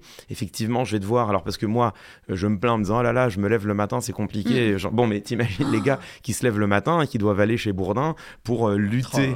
Et Il, il est, il est 7h30, les mecs, ils en sont déjà à leur sixième café et ils sont dans une lutte à mort, tu vois, pour essayer d'imposer leurs idées. Enfin, une lutte à mort. Une lutte à mort pour, pour euh, oui, euh, faire passer leur message de, de la manière la, la plus claire possible. Ouais, quand toi, t'écoutes le matin quelqu'un qui exprime ses idées, eux, ils écoutent quelqu'un qui leur dit que les siennes sont. Oui, c'est exactement ça. sont pas valables. Les gens, je pourrais. C'est exact. Donc, et donc non, je pense qu'il y a, y a une part de conviction. Et puis après, effectivement, il y a, il y a tout le reste. Mais ça, en fait, c'est, on, on le sait depuis Platon. Enfin, c'est vraiment la critique que Platon porte euh, à la, à la politique professionnelle et à la rhétorique euh, depuis plus de 2000 ans. C'est de dire qu'en fait, la motivation de la parole, c'est pas que la recherche du bien commun, c'est aussi accumuler du prestige, accumuler du pouvoir, euh, avec tout ce qui s'ensuit, euh, évidemment, euh, socialement. Et effectivement, moi, je pense que les, les meetings, euh, avoir des milliers de personnes comme ça qui sont dans une forme d'adoration pendant une, une parenthèse ouverte, je pense que ça explique aussi pourquoi certains ont, ont vraiment du mal à raccrocher. Parce que je crois, c'est une croyance, que quand tu y as goûté, c'est très difficile de t'en passer. Mais je pense que Mm. ça se fait aussi à petite échelle. Quand tu te fais élire maire, par exemple, et que la ville, enfin, que tu vois, que t'es reconnu, Mm. que dans la ville t'es respecté parce que t'es genre monsieur le maire. Enfin, c'est pour ce genre de petits trucs aussi, je pense que tu continues. C'est le truc avec tous les statuts. hein. Moi, je sais que mon grand-père, euh, lui, il bossait pour l'ambassade de France. Mm. Donc, il avait un statut toute sa vie, quoi. Donc, il a fait. euh, il, il a, lui, il est d'Algérie. Donc, en fait, il a jamais vécu en France. Il a fait genre 7 ou 8 pays. Et la retraite, il est arrivé à Ouistreham en Normandie. Euh, le téléphone d'un coup il sonnait plus alors que Ouais. normalement il sonnait euh, 15 fois par jour. Tout le monde là ah, on peut dîner là tout. Là il avait plus rien et en fait c'est dépression parce qu'en fait tu perds ton statut. Et je pense que dès que tu as un truc de responsabilité et que socialement tu, tu sers à quelque chose et du coup bah avec tout ce que ça implique hein, des gens où tu sais pas trop forcément s'ils te parlent pour toi ou pour ton statut etc dès que tu perds ça je pense que c'est un peu compliqué quoi. Mm, mm. j'ai une question qui n'a rien à voir. Quelle est votre première expérience professionnelle? Vous vous rappelez la toute première Avec un salaire ou ça peut être un stage ça peut être un stage Euh, Juliette toi, ta, ta première expérience c'est à la radio ou avant t'as fait d'autres trucs? Bah, en vrai, de vrai, avant étudiant, euh, j'ai fait d'autres trucs, quoi. Ouais. Mais, euh, T'étais mannequin au bad? Exactement. Ah ouais, d'accord, ok. Génial. pardon D'ailleurs, toujours à mes heures perdues. Euh, non, non, j'ai fait le tout premier job auquel je peux penser là, c'est euh, genre l'oncle d'un pote qui nous avait embauché avec une copine pour les périodes Ça de sent Noël. les, les cueillettes. Ah, J'allais dire les cueillettes. Ah, non, Ça- ça- j'ai ça fait sentait aussi, la cueillette. J'ai fait vendange. aussi euh, euh, nanny dans les vendanges pour m'occuper des enfants des vignerons. Mais euh, là, c'était pas ça. C'était un, c'était l'oncle d'un pote qui nous avait pris euh, au période de Noël. Il faisait des coussins sur lesquels, tu sais, tu pouvais imprimer une photo. Genre euh, une photo souvenir. oui. Et il imprimait ça sur des La coussins. fausse bonne idée. Mec, genre, Coussin que t'as plus envie de voir. Non mais ouais. attends, la, la pire mauvaise idée, c'est pas celle-là, c'est de nous avoir prises vraiment parce qu'il nous a pris pour les trois semaines avant Noël où c'est la folie absolue et il faut que t'expédies un maximum de coussins et tout. Et il nous a prises, je sais pas pourquoi, à genre euh, taper les adresses qui étaient sur le site, les mettre sur les étiquettes et les envoyer, tu vois. Fait Mais des- sauf qu'en fait, bah ce mec, genre euh, c'était un, je pense à moitié un baba, tu vois. Et il était dans un fond du, au fond du bureau et en fait il fumait des bédos toute la journée. Et du coup avec ma pote, on s'était pas rendu compte, mais en fait on était genre, Ouah Ah, vous étiez fonce dé Ah Alors, ouais. honnêtement, Ah c'était tu vois, dans le dans le local. bah quoi. pas loin, tu vois. Et bah Mais les franchement, coussins ils devaient puer la weed. euh, tu sais, c'est genre. Euh, euh, T'as fait des erreurs d'envoi du des coup? tonnes d'erreurs d'envoi. Ouais. Genre, c'est- je pense que ça a été le pire Noël de une, En plus, ce qui est horrible, de c'est que- personnes. Quoi. La plupart, Horrible. je pense, des coussins personnalisés, c'est avec les têtes des gens de la famille. Ah, mais Donc ouais, si, mais tu, ça. si tu reçois le mauvais, tu reçois vraiment euh, Mais la à tête tout d'un moment, bébé j'envoyais qui est des pas le trucs tien, avec euh. des couples à des petits vieux et tout. Bah c'est genre. qui? Bah c'est ton père. Quoi? Oh mais c'est pas lui en fait. Ah non, euh, désolé. euh. Le mec qui veut genre pas un- perdre la face devant son cadeau. Mais l'enfer. Ouais, genre, un jeune couple t'envoie une photo de bébé et du coup, il est genre, oh mon dieu, et t'es non, attends, Ah attends, attends, ouais. qu'est-ce qui se passe pas du tout. Oh là là, les quiproquos. Non, horrible. C'est Ça, c'est mon vraiment, Putain, je pense, qui mon tout garde premier une job. tête de quelqu'un sur un coussin qui est en- Pour s'asseoir dessus en plus derrière. hein. Pour s'asseoir dessus, j'ai pas compris. Mais même Ouais. aux enterrements, tu mets Ah pas ça. Non, Non, c'était trop Ah, marrant. je vais mettre la, photo de la famille sur le coussin comme ça quand il Je- sera mort, je mettrai ça sous lui. Oh c'est nul. Non, je vois pas. Je le vois même pas dans un film, je vois même pas que c'est devenu un objet pop, un truc, tu vois. Je vois pas jamais un stylé. contexte où c'est cool. Non, non, Non. non, vraiment. Mais voilà, en tout cas, ça, c'est vraiment mon, mon premier souvenir de job. Donc, Et après ça, j'ai cru que je drogué. plus. Ouais, voilà, c'est ça. Bah, Mes parents, maintenant, ils savent réellement ce que je faisais. T'avais quel âge? Mais je devais avoir 18 ans, 17, 17, 17 18, Hmm. quoi. Euh, Toi, tu vois, ta fille était genre, oh non, maintenant, j'ai- il va, falloir aussi que je surveille quand son premier taf et tout. Genre. Non, mais son premier boulot, ça- tu te projettes vraiment. euh, C'est bizarre de l'imaginer dans le monde du travail. Oui, 7 Euh, ans, j'imagine que très ça, bizarre. pour l'instant, c'est pas tout Non, à mais fait. là, elle va être maîtresse, elle va être prof de maths et prof d'anglais. Enfin, bon, ça veut rien dire. Ça, ça change tous les jours. hein. Elle a eu la Ouais. vocation de toi, quoi. genre. Non, non, non, non, je sais pas. C'est pas, c'est pas, c'est- c'est- on a le temps. Moi, attends, je réfléchis depuis tout à l'heure. Est-ce que je parle de mon stage en troisième? Euh, Les stages d'observation d'une semaine. c'est- Ouais, ouais, ouais. non, non, c'était euh, Bafa, animateur, euh, animateur euh, pour ados, euh, animateur pour ados. L'été, je partais en camp basket à, à Vichy, le camp de basket de Jackie euh, Chazalon. Bon, Des camps de basket euh, vraiment super. euh. Camp de basket, c'est quoi? C'est tout le monde vient faire C'est on partait euh, deux semaines et on jouait au basket tous les jours euh, l'été. Trop bien. Ouais, c'était trop bien. ça. À Vichy, c'était trop bien. À Vichy, en plus, Ouais, putain, trop le- stylé. Le, le camp de, de- de- ouais, je connais bien la ville de Vichy, qui est une très jolie ville. hein. Ouais. Que tu dois vite connaître, je pense. d'ailleurs. Bah, en fait, c'est une station thermale, donc le dimanche, tout est ouvert. C'est un souvenir Mm. assez fou que le dimanche, tous les commerces sont ouverts. Tu te dis, ah bah c'est quand même cool. Bon, après, c'est très âgé. hein. Ouais. C'est très âgé, il y a des beaux apparts, faut pas demander. Vous l'avez vu, comment cet appart, madame? Euh, Bon, allez, je vous laisse. Cette famille, d'accord Mmh. C'était pas un duplex avant ça. non, non. Mais la ville est très jolie et je passais mes étés là-bas et après, euh, je- je- je- tu deviens un pote avec les animateurs parce que t'arrives à partir de 17 ans, tu peux plus être euh, colon. On, on appelle ça les, les colons. Les colons, c'était que tu participais au stage. Ok. Donc il me disait, bah non, si tu veux revenir, fais euh, ton, passe ton BAFA et comme ça tu viens avec nous. Mm. Donc je suis passé de, de l'autre côté avec les animes, quoi. Trop Donc bien. après, j'ai organisé les, les, les, les, les- les ateliers et tout, mais je me souviens de, ouais, de, de gagner, on gagnait 20 euros par jour. Ah ouais. pas beaucoup, Oh, allez, allez. 20 Mais bon. euros par jour. Mais tu faisais du basket, quoi, toute la journée. Et euh, ouais, ouais, c'était cool. Et je me souviens de, de ça. C'était le premier boulot, ouais. Premier boulot. Et c'était l'été à Vichy. C'était vraiment très chouette, ouais. J'ai fait très 5 top. jours à Vichy à l'époque où euh, je bossais en agence et on devait faire du contenu un peu euh, office du tourisme, etc. Donc on visitait la ville et j'étais juste moi et mon ingé son. Et c'est vrai que c'est la seule ville où à 2h du matin devant la gare, j'étais la racaille de la ville. Tu vois. Vraiment, Ouais, les, gens avaient peur de moi et je me disais, waouh, ok. Donc je me suis jamais senti aussi safe Non, mais c'est une jolie ville, hein. euh, il y a le bord, le bord, c'est l'Allier, là. C'est l'Allier qui passe Mm. tout le coin. Euh, J'avais fait des bons footings là-bas. Non, c'était vraiment, c'est vraiment une très jolie ville. Très, très jolie ville. Je suis allé très souvent, en fait. Ouais. Je me suis rendu compte. Parce qu'après, j'ai refait une formation où je suis parti pour être animateur à Look Voyage. Ok. Je suis parti Ouh. six mois au Maroc. La formation était aussi à Ouais. Vichy. Non, vraiment, je connaissais toute la ça- ville, quoi. Et c'est là que tu as commencé à faire tes premiers spectacles. euh, Ouais, ouais, bah, là j'allais là-bas clairement parce que j'avais envie de Ouais. faire de, de- de- de- de- de- de- des sketchs et un one man, ouais, ouais, mais, mais je savais que j'allais pas aller euh, à Paris euh, faire les cabarets, euh, Hmm. les, les musicals, ça n'existe pas. Tu, vois, ne gagnes pas ta- tu ne gagnais pas ta vie comme ça à l'époque, s'il n'y avait pas de plateau. Maintenant Ouais. tu peux, mais à l'époque il n'y avait pas ça. Donc non, c'était animateur, ouais. animateur pour enfants et ouais, c'est des chouettes souvenirs. Stylé.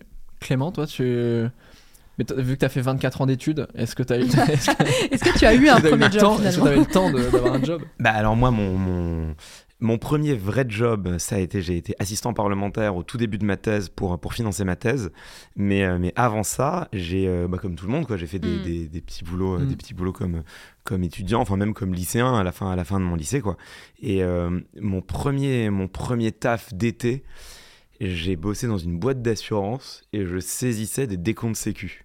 Ah ouais. Oh. Et euh, c'est le taf que j'avais fait pour me payer ma première guitare électrique et euh, que j'avais euh, que j'avais ouvert sur internet.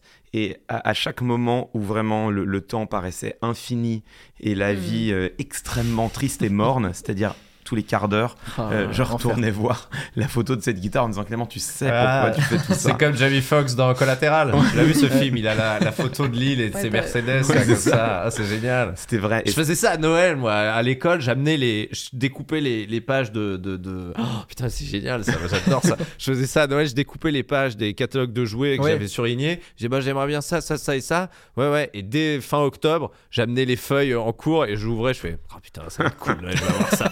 Ça me remettait un, un petit, Un shoot d'adrénaline. de, allez, putain, je vais le faire. Ah ouais, non, mais moi j'ai vra- j'ai vraiment vécu ça. Mais cela dit, euh, quelques années après, j'ai fait les vendanges. Je l'ai fait, je l'ai fait Mm. qu'une année. hein. Mais en fait, ces, ces deux expériences-là, bah après bosser, euh, saisir des chèques, des machins, des trucs et tout, je l'ai fait quand même plusieurs années quand j'étais étudiant. Et en fait, c'est des expériences qui aujourd'hui, enfin, qui aujourd'hui sont précieuses parce que ça m'a ça m'a permis de de d'être enfin de comprendre déjà que j'avais pas envie de faire ça que j'avais pas envie de bosser Ouais. dans un bureau et puis de comprendre aussi euh, à l'inverse la chance que tu as quand tu fais un métier intellectuel enfin comme comme nous quoi et euh, parce que c'est c'est c'est vraiment difficile de bosser dans un bureau le, le, le travail physique enfin moi les vendanges je l'ai fait qu'une fois j'ai j'ai compris quoi et j'ai compris que bon bah certes euh, voilà on en vient à se plaindre en disant oh là là ma vie elle est dure vous vous rendez compte le matin je me lève à 7h30 j'écoute des hommes politiques ou un ouin c'est quand même compliqué Hmm. certes en même temps, la vie de l'immense majorité de nos concitoyennes et concitoyens, elle est infiniment plus dure et plus difficile. Et ça, je pense que c'est vraiment important d'en avoir conscience. Qu'on est, par les métiers qu'on fait et les, et les environnements dans lesquels on évolue, on est des privilégiés, mais, mais à 1000%. Quoi. Et ça, je pense qu'il faut, il faut, le, faut le garder, euh, faut le, faut le garder euh, en tête. Carrément. Mon premier job, c'était du démarchage téléphonique. Mm. Et en fait, ça a été, le, je pense, hum, le taf le plus horrible, en même temps le plus formateur pour moi. J'avais 18, 19 ans, un truc comme ça. Et en fait, je devais appeler des mairies. Euh, parce que c'était euh, c'était pour l'IDAC, l'interprofession des appellations cidricoles. J'ai grandi en Normandie, hein, vraiment. Ouais, c'est dur, dur de faire plus normand là. oh mec je suis là, le cliché. euh, bon, voilà. Non, pas du tout. Non, mais, Au-dessus, c'est je représente la pluie. Oui, c'est ça. Oui, oui. Vrai. Bonjour, oui. Et Euh, ça va, vous êtes content de la pluie? Bah non, ouais, mais j'aime bien. Ah, même bateau, tout ça. Peine. Et en gros, Qu'est-ce que tu faisais bah, en gros, j'appelais les mairies pour leur dire écoutez, en fait, c'était trop bien parce qu'il y avait des subventions, euh, tu sais, c'est genre, euh, je sais pas comment ils se finançaient, mais c'était un truc qui récupérait plein de cotisations. Et derrière, en fait, euh, eux, leur objectif, c'est de promouvoir les, les produits de, de chez nous, quoi. Donc, pommeau, poiret, cidre, calva. Et, euh, et en fait, du coup, en fait, c'était trop bien parce qu'on proposait aux mairies qui organisaient déjà des cocktails de leur dire bah, nous, avec les subventions qu'on a, on peut vous donner gratuitement un barman. Bah, incroyable. Et en gros, vous faites, vous faites euh, qui vous fait les cocktails et tout, et ça vous coûte le même prix. Vous avez juste à acheter chez nous les produits. Oui, t'avais vraiment un truc cool, quoi. C'était ouais. pas. et en fait, même avec un truc cool, par contre, je devais appeler des mairies, quoi. Et en fait, donc déjà, moi, j'avais trop peur du téléphone. Je, je fais vraiment partie de, des générations où on a peur Ouais. d'appeler, tu vois. Donc, euh, donc euh, moi, ça m'a grave aidé. Tu sais, les premières fois où t'appelles, euh, t'as ton petit formulaire et tu fais alors, s'il dit non, il faut que je dise ça, ça, ça. Horrible. Et en fait, je me prenais, mais genre, les, les 60 premiers appels. Donc, tu tombes sur le secrétariat de la mairie. Et, et elle, elle voit démarchage téléphonique. Elle fait, vas-y, non, flemme. Mm, mm, euh, mm, et la plupart du temps, je savais même pas qui, avec qui je devais m'adresser exactement. J'avais pas forcément le nom en mairie et tout. Donc en fait, les 60 premiers appels, c'était non, pas intéressé. Les appels duraient, mais genre 10 secondes, avec des moments de malaise en mode Attendez, je vous entends pas bien, vous avez dit quoi? Toi, tu Alors, euh, je travaille pour l'appellation. Horrible. Vraiment, en termes de confiance en soi, c'est horrible. Et donc, il y a eu cette première phase où je me suis dit, bah, je vais arrêter en fait. euh. Et la deuxième phase, c'était en mode, bah, de toute façon, les gens là, ils ont jamais vu mon visage, euh, ils ont raccroché, ils m'ont déjà oublié 10 minutes après. Je me suis dit, vas-y, comment il faut, on commence à filouter, tu vois. Et en fait, ça m'a appris tellement de techniques. Donc, j'ai découvert Mhm. la technique de changer les deux derniers chiffres euh, du numéro de téléphone. Et, euh, et du coup, en fait, je tombais. En gros, dans- sur les grosses entreprises, et ça, je pense ça marche encore sur les fixes. euh, si tu changes les deux derniers numéros, bah, en fait, tu tombes dans, le Dans même bâtiment, service, mais sur un autre service. Et en fait, le secrétariat, l'accueil, ils sont faits exprès pour faire barrage. Mais en fait, quand tu tombes dans un service avec euh, euh, la personne euh, qui est chargée des opérations culturelles, lui, il a son téléphone dans son bureau qui sonne, il fait allô Et je, et je disais, ah oui, désolé, bah, c'est un tel. Donc après, je chopais vraiment la personne responsable des cocktails. Donc j'arrivais à, à choper la. La ouais, personne responsable des événementiel, il y cocktails. avait tout. Dans hein, la mais- mairie, c'est genre. Non, mais je- vous pouvez me passer le responsable des cocktails Ah ouais, mais des fois j'appelais, j'appelais des mairies où il y avait trois personnes. hein. Et, et d'autres, en fait, je pouvais appeler autant la mairie d'Elbeuf que la mairie de, du Havre, que de Elbeuf. Caen. voilà. Ça te fait voyager un peu là, ça te, Ah là là. ça te transporte. J'ai découvert, ah, j'ai T'as voyagé. pas appelé Tom Cruise dans Cocktail? Non. C'est un de mes films préférés. Je pourrais parler à Brian Flanagan? Oui, bonjour, c'est moi. Euh, je peux vous faire un Red Eye. Attention, je suis fan de ce film. Vous connaissez pas Cocktail avec Tom Cruise? Je l'ai pas vu celui-là. Ah, génial. Le pitch est génial. Tom Cruise, il rêve de devenir millionnaire. Il arrive à New York. Il a une passion dans la vie, c'est écrire des poèmes. Donc, Déjà, poème et millionnaire, ça n'arrivera jamais. Et pour euh, euh, bah, se faire un peu d'argent, il devient barman. Et Ok. il apprend euh, les- enfin, comment, à manier les, les bouteilles et tout, machin. Et il monte, il monte, il monte. Puis un jour, il rencontre une fille sublime et tout. Et... Non, mais le film est bien. hein. Ah ouais. Ça part de. C'est un mec qui fait des poèmes, qui fait des cocktails pour devenir millionnaire. Il y a pas d'histoire de casse dedans. Quel... Non, Il non, c'est un pas- il acteur pas incroyable. millionnaire C'est en volant. Tom Cruise est vraiment, Ouais. c'est vraiment un putain d'acteur parce que franchement, le film, il est. Tu te dis, mais quoi? Qu'est-ce que c'est que ce truc? Et le film est vraiment. Il le vend bien, ouais. J'arrive pas à Cocktail. savoir si j'ai très envie de le voir ou Non, pas. faut le regarder, c'est un peu culte. Ok, Non, ouais. c'est un peu culte. vas-y, hein. je suis chaud. ouais. Ok. Ouais, c'est bien. Stylé. Mais c'est c'est vrai que des fois, ça m'a- ça m'arrivait quand j'avais pas vraiment le nom de la personne, j'inventais des noms.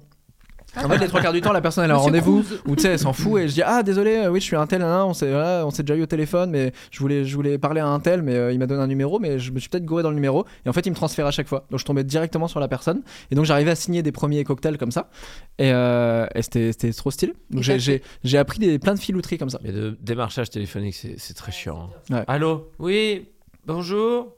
Alors voilà, euh, nous vous appelons pour euh, votre offre SFR. Je dis, mais je suis pas chez Ah ouais. SFR. Mais vous savez, monsieur, que. Et t- t'as envie- t- les trois quarts du temps, j'essaie vraiment d'être gentil. Enfin, Excusez-moi, je suis vraiment désolé. J'ai pas le temps. Quand est-ce qu'on peut vous rappeler? Mais jamais, en Je- fait. dans l'absolu jamais. C'est vraiment, je vais vous donner une heure à, à 12h20. C'est ça. Euh, fin de journée. Tu sais, des gens, ils sont premier degré. Et une fois, je suis tombé sur un gars, il était en breakdown, je pense. Je suis désolé, monsieur, je, ça m'intéresse pas. Mais vous savez même pas de quoi je vais vous parler Je suis, mais comment tu parles, toi? Non, mais vous savez même pas, vous dites, vous, dites- vous savez même pas ce que je vais vous dire. Mais mec, mais t'es un malade mental de me parler comme ça, toi. Et, et c'est parti en fusée. Ah ouais. mais il a, je pense qu'il a eu son. C'était son dernier appel lui. Moi, je pense que lui, j'ai dit, mais mec, mais change tout de suite en fait. T'es un fou, toi.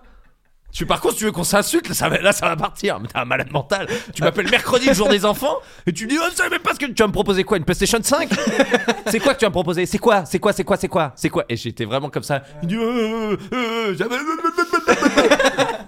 Ah, mais il est tombé sur. ah, mais je suis pas. Mais en fait, j'étais un peu content de dire, oh Enfin de Là, l'action. on change de game un peu là. Il est Mais sorti le son formulaire. était vraiment énervé quoi. Ouais, parce Ah qu'en fait, il est pas assez gentil, donc tu peux y aller, quoi. Et à un moment donné, je me suis dit, merde, putain, c'est un canulaire d'une radio, ils m'ont, ils m'ont baisé ou un Ah truc comme ça. Le vrai visage de Baptiste et j'ai- Caplin. et j'ai vraiment entendu quelqu'un faire Hum, hum. Ouais, non, euh, merci monsieur, au revoir. Paf, et il a raccroché. Je pense qu'il vraiment il s'est Ah fait ouais, il y a le engueuler. manager Ah, mais qui Je pense que vraiment il s'est fait engueuler parce que vraiment il est parti en C'est le seul gars qui gueulait dans l'open space. Non, mais je l'ai, je l'ai imaginé se lever. Ah, mais vas-y, ça me saoule là. Vous savez même pas ce que je vais vous dire là. Ça se trouve, c'est hyper sympa. Alors la fibre avec Bouygues. Bah, euh, non. Eh non, je le savais, je savais que c'était ça. Oh là là. Et quand ils disent, Oh, on peut vous rappeler quand? Mais, t'es- mais, mais, mais, mais, mais, mais en fait, vous savez très bien euh, Que je vais dire Mais jamais. oui, en que fait, c'est un vraiment, fail genre, en euh, fait. Vous c'est- très bien que ça va, bien ça, ça va mal se passer. Mais souvent, c'est une sortie de formulaire, comme ça, ils ont un truc, Oui. ils peuvent finir là-dessus, et puis c'est même Bah, pas eux ils qui sont obligés, de toute rappelleront. façon, euh, Non, mais pense pas après qu'ils tu dis réfléchissent bon à- courage. Je sais, que c'est Oui. pas facile, mais vraiment je suis désolé, j'ai vraiment pas le temps. Merci monsieur, bon courage à vous. Merci. Ouais. c'est gentil. Ouais, t'as envie d'être gentil quand même. mais- Bah non, parce que tu sais qu'ils se prennent que des F. Ouais. quoi. Ouais. Sinon, Moi, je l'ai, euh, je l'ai fait, euh, j'ai fait dans, des sondages, mais dans la rue. C'était pour des parfums, ça durait une coucou. éternité. Bah, comme ça. Ouais. Salut. Ah ouais, T'as non, 5 c'est- minutes Mais Ah, tu le développes street des trucs. marketing. Et en fait, euh, tu vois, au début, les, les... Ouais, c'est exactement street marketing. Et genre, au début, euh, quand tu commences, on te dit beaucoup, beaucoup non, et tu le prends beaucoup pour toi, tu vois. Genre, t'as l'impression que c'est Ouais, tu crois sais, tout, ta, ta personnalité, ton physique, genre tu te regardes, tu fais putain, qu'est-ce qui va pas avec moi et tout. Et il faut un moment pour comprendre qu'aucun rapport. Et là, pareil, tu développes des techniques et des, des espèces de radars de je sais que lui il va répondre et lui non et tout. Et genre, euh, Ouais, parce que Mais pareil, contrairement ça au téléphone, c'est qu'après tu raccroches et tu fais waouh, ils savent pas qui je suis. Là, il y a un truc physique quoi. voilà, il y tu a un restes rejet. solo euh, dans la rue sous la pluie. Enfin, genre tu le fais avec ton petit, ta petite feuille et tout. Et, ou alors quand t'as quelqu'un, il se rend compte que ça dure genre 15 minutes parce que c'était des Ah trucs de parfum. C'est tellement C'était ingrat. C'était très très très long. Mais pareil, en fait, tout le point commun de ce job, c'est que ça t'apprend. euh, Enfin, c'est insane tout ce que tu apprends et à quel point ça te forme et, et tu comprends tes erreurs et, Mm. et tu comprends effectivement ce que tu as forcément envie de faire ou ce en quoi t'es pas bon aussi, tu vois, c'est- Mm. c'est grave important. Et, euh, et ouais, c'est des, des cool défis pour, euh, pour ensuite, pour quand tu fais les choses que tu aimes faire. Mais ça, c'est intéressant parce que apprendre à subir le refus, c'est Ouais. euh, une, une des choses que, que tu enseignes. Enfin, moi, j'ai beaucoup enseigné la négociation. Et vraiment, le premier cours de négociation, c'est apprendre à aller chercher le refus. Alors, dans le cadre de la négociation, euh, s'entend. hein. Et euh, très souvent, quand tu négocies, il y a des choses que tu n'oses pas demander. Tu vois, tu dis non, mais ça sert à rien que je, je, le demande, le mec va me dire non, ça va être gênant, etc. Et en fait, la première chose que tu enseignes, c'est maintenant, aller chercher le refus. Allez, si vous supposez un non, allez le chercher, comme ça au moins c'est Mhm. explicité, et tu te rends compte, et c'est ça qui est intéressant, c'est-à-dire que quand tu, quand tu formes les gens à ça, que les gens commencent à l'expérimenter dans leur vie euh, de négociateur, mais que ce soit euh, négocier une augmentation avec son patron ou euh, négocier, j'en sais rien, qu'on te fasse goûter euh, une tartine de fromage quand tu chez ton fromager, tu vois, t'as un truc, euh, t'as pas envie d'acheter son comté à tout de suite, tu dis ouais, est-ce que, est-ce, est-ce que vous pouvez me faire goûter? Et tu te rends compte que déjà, un, le refus, c'est pas dramatique. Et, euh, et- et très vite, c'est exactement ce que tu décris. C'est-à-dire que très vite, tu comprends que bah non, c'est une relation, c'est normal. J'ai demandé, il m'a dit non, tu fais un grand sourire, tu dis c'est pas grave, et le truc est oublié. Et le deuxième chose, la deuxième chose dont tu te rends compte, et qui est, je crois, un des enseignements les plus, les plus forts que tu peux avoir, c'est qu'en fait, les gens disent oui souvent, quoi. Mm. Les gens disent oui souvent, et je sais que dans les, dans les formations en street marketing, euh, tu as, un exercice qui est donné qui est à la fois euh, pa- passionnant et étonnant, c'est euh, le fait de... On demande aux gens, on dit, bah voilà, l'objectif, c'est d'obtenir des refus. Donc vous partez dans la rue et vous allez faire des demandes aux gens. Et l'objectif, c'est qu'on vous dise non. Alors, il y a les deux interdits, c'est tu peux pas demander de l'argent, parce que là, dès que tu demandes de l'argent, le non, il est quasi automatique. Et tu peux rien demander qui s'apparente de près ou de loin à de la sexualité ou à de la sensualité, pour une raison de correction déjà. Et puis parce que là aussi, si tu dis aux gens, je peux vous faire un câlin ou je peux vous faire un bisou, les gens disent non, le non, il est automatique. Et tu dis, voilà, vous pouvez pas demander ça, mais vous pouvez demander tout le reste. Et l'objectif, c'est de ramener des noms. Et tu te rends compte que c'est dur, quoi. Ouais. Et moi, j'ai rencontré des gens qui ont fait ces formations et qui me disent, mais j'ai eu, j'ai eu du mal à ce qu'on me dise non? C'est-à-dire que j'arrive à la terrasse d'un café. Ouais, c'est marrant. Il a encore dit oui, il fait chier là. Ça, encore vendu une formation là. Non, mais tu sais, t'arrives à la terrasse d'un café, tu dis, ah, ça a l'air sympa, ce que vous buvez, je peux goûter? Et les gens sont là, bah, bah, ouais. Ah Ah, ouais? vous, ah, vous avez l'air sympa, vous avez l'air sympa, je, peux- je peux m'asseoir pour papoter avec vous Bah, euh, ouais, alors. Est-ce que, est-ce que le vrai problème, c'est pas, c'est pas aussi que les gens ne savent pas dire non Si, bah si, justement. Ça aussi, c'est- C'est un- et, et en fait, euh, c'est- c'est le- c'est la deuxième partie de la formation en égo, c'est ça. C'est-à-dire que la première partie, c'est d'apprendre à aller chercher le refus. Et tu te rends compte qu'en fait, poser des questions, souvent tu as un oui, et ça, quand tu négocies, c'est quand même un truc intéressant. quoi. C'est-à-dire que le truc que tu rêves de demander à ton patron, mais t'oses pas le faire parce que tu dis ça va jamais marcher, bah demande, mec, en fait, tu verras bien. Puis si on te dit non, tu fais un sourire, puis tu dis c'est pas grave, mais au moins tu auras tenté ton coup. Souvent, on te dit oui, et effectivement, le revers de la médaille, et ça, c'est l'autre truc que tu apprends quand tu files des cours de négo, c'est à dire non, c'est à opposer un refus, parce qu'en effet, euh, négocier, c'est aussi savoir mettre ses limites, savoir dire, bah non, enfin, je... oui, t'as l'air sympa toi aussi, mais là, je suis avec un pote, si tu veux, tu peux pas t'asseoir, quoi. Hmm. Euh, et, et donc, c'est vraiment les deux, les, les deux versants du truc. Mais négocier les prix, enfin, moi, Ouais. je suis fils de commerçant, donc euh, je peux pas. Moi, j'ai toute ma vie, j'ai eu ma mère qui Eh, non, il est pas chier, il m'a demandé Ouais. 2 euros de rabais sur un shampoing. Non, on est où là? Ouais, c'est vrai que ça se fait pas. donc, du coup, quand je suis face à. Et pourtant, tu vois, je vais acheter un canapé. Bon, je vais acheter un très beau canapé. Et il y a une copine à moi qui a bossé dans, ce, dans cette marque, dans cette enseigne, qui me dit vraiment, tu peux avoir entre 10 et 12% de rabais. hein. Ah ouais. Et parce que c'est vrai que tu peux pas le faire partout. Et non donc plus. tu vois, elle me dit vraiment, vas-y, hein. Ouais. c'est 5% minimum, tu montes à 10 et des fois tu arrives à 12. Donc vas-y, hein. je fais ouais. Elle me donne le devis, je fais ah ouais. Eh ben très bien. Allez. Euh, très bien, très bien. C'est bon pour moi. Très Merci bien. beaucoup. Super. Eh ben génial. Et, et je peux, je peux pas, j'ose pas, euh, moi, j'ose jamais demander un truc. euh, Moi, je sais pas quoi. faire ça. Bah, Et les gens qui demandent dans mon entourage, j'en Ouais. connais, qui le font vraiment tout le temps. Oh, on va demander, on va avoir un truc en plus, t'inquiète, machin.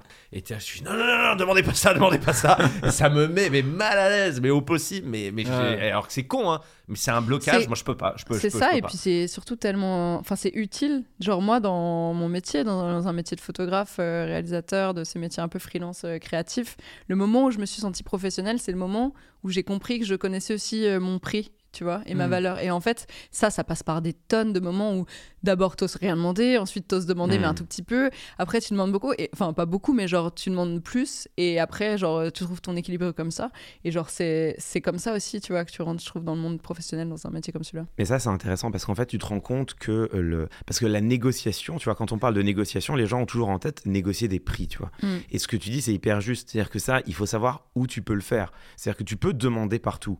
Et, et parfois même, tu obtiens ton rabais. Mais effectivement, après, il y a une question de convenance sociale. C'est-à-dire que quel est le prix à payer pour avoir tes 5% sur une paire de chaussures Tu vois, si toi, tu as tes 5%, mais qu'en fait, euh, le, le commerçant, ça l'a saoulé, tu lui as fait passer une mauvaise journée, il en a marre, etc. Est-ce que vraiment ça valait d'économiser 10 balles sur ta paire de pompes? Tu, Mm. vois, tu peux te poser la question. Par contre, la négo, en fait, c'est vachement plus large. C'est vraiment l'art de trouver un accord et un accord au quotidien.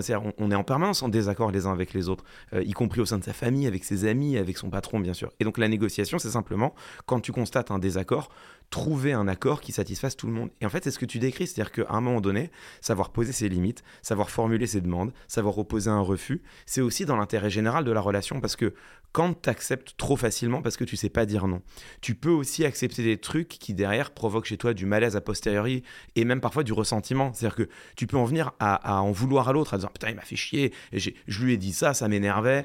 Et en fait, c'est dans l'intérêt de personne. C'est-à-dire que c'est pas dans ton intérêt parce que tu passes une mauvaise journée, puis des fois tu fais un, un mauvais accord. Et c'est même pas dans l'intérêt de l'autre parce qu'en fait, sans le savoir, parfois il a dégradé la relation. Et vraiment, l'art de la négo, c'est très souvent trouver un terrain d'entente qui, euh, déjà, euh, satisfasse les besoins et les motivations de tout le monde, mais surtout maintienne et même idéalement améliore la relation qu'on a. Et en fait, une bonne négociation, tu la vois. Tu la vois à ça, tu la vois au résultat parce que les gens sortent plus copains qu'ils n'y sont rentrés. Quand tu Mm. réussis à atteindre ça, c'est que tu as vraiment bien négocié. Mais en plus, souvent, quand tu achètes un truc et que. tu- tu- tu- enfin, moi, j'essaie de. Enfin, la politesse, la courtoisie, c'est un truc qu'on m'a inculqué depuis toujours. Donc, je, suis, je, je pense l'être le, très souvent. Mais quand tu, tu finis un- une transaction, tu vas acheter, je sais pas, un téléphone en boutique ou un truc comme ça, et que le vendeur te dit Je vous ai, je vous ai offert les écouteurs. Euh, je, je vous les ai mis en plus. Ah, merci, c'est sympa. Et en partant, ça arrive tellement souvent que tu te dis Bah, c'est. pff, pour eux, ça change rien. Ouais. Et en fait, en disant, mais pour eux, en fait, ça change vraiment pas grand chose, tu te dis, mais putain, mais merde, je suis con. Si ça change pas grand chose, j'aurais pu obtenir euh, un autre Mm. truc. Mm. Mais même de penser ça, je me dis, mais c'est pas bien de penser ça, de dire, euh, je peux gratter là ou je peux gratter ci, tu vois. Évidemment, ça change rien euh, pour, pour euh, un tel ou un tel. C'est pas euh, le PDG de- de- d'Apple, il va pas voir la diff si t'as si t'as si Ouais. t'as- si t'as 5% sur, sur un truc. Mais je, je trouve que le fait de demander, il y a- il- pour moi, il y a un truc de. Mm. Ah, je te demande une faveur. T'as une faveur. Ah, tu te sens redevable avec le te vendeur plaît, derrière.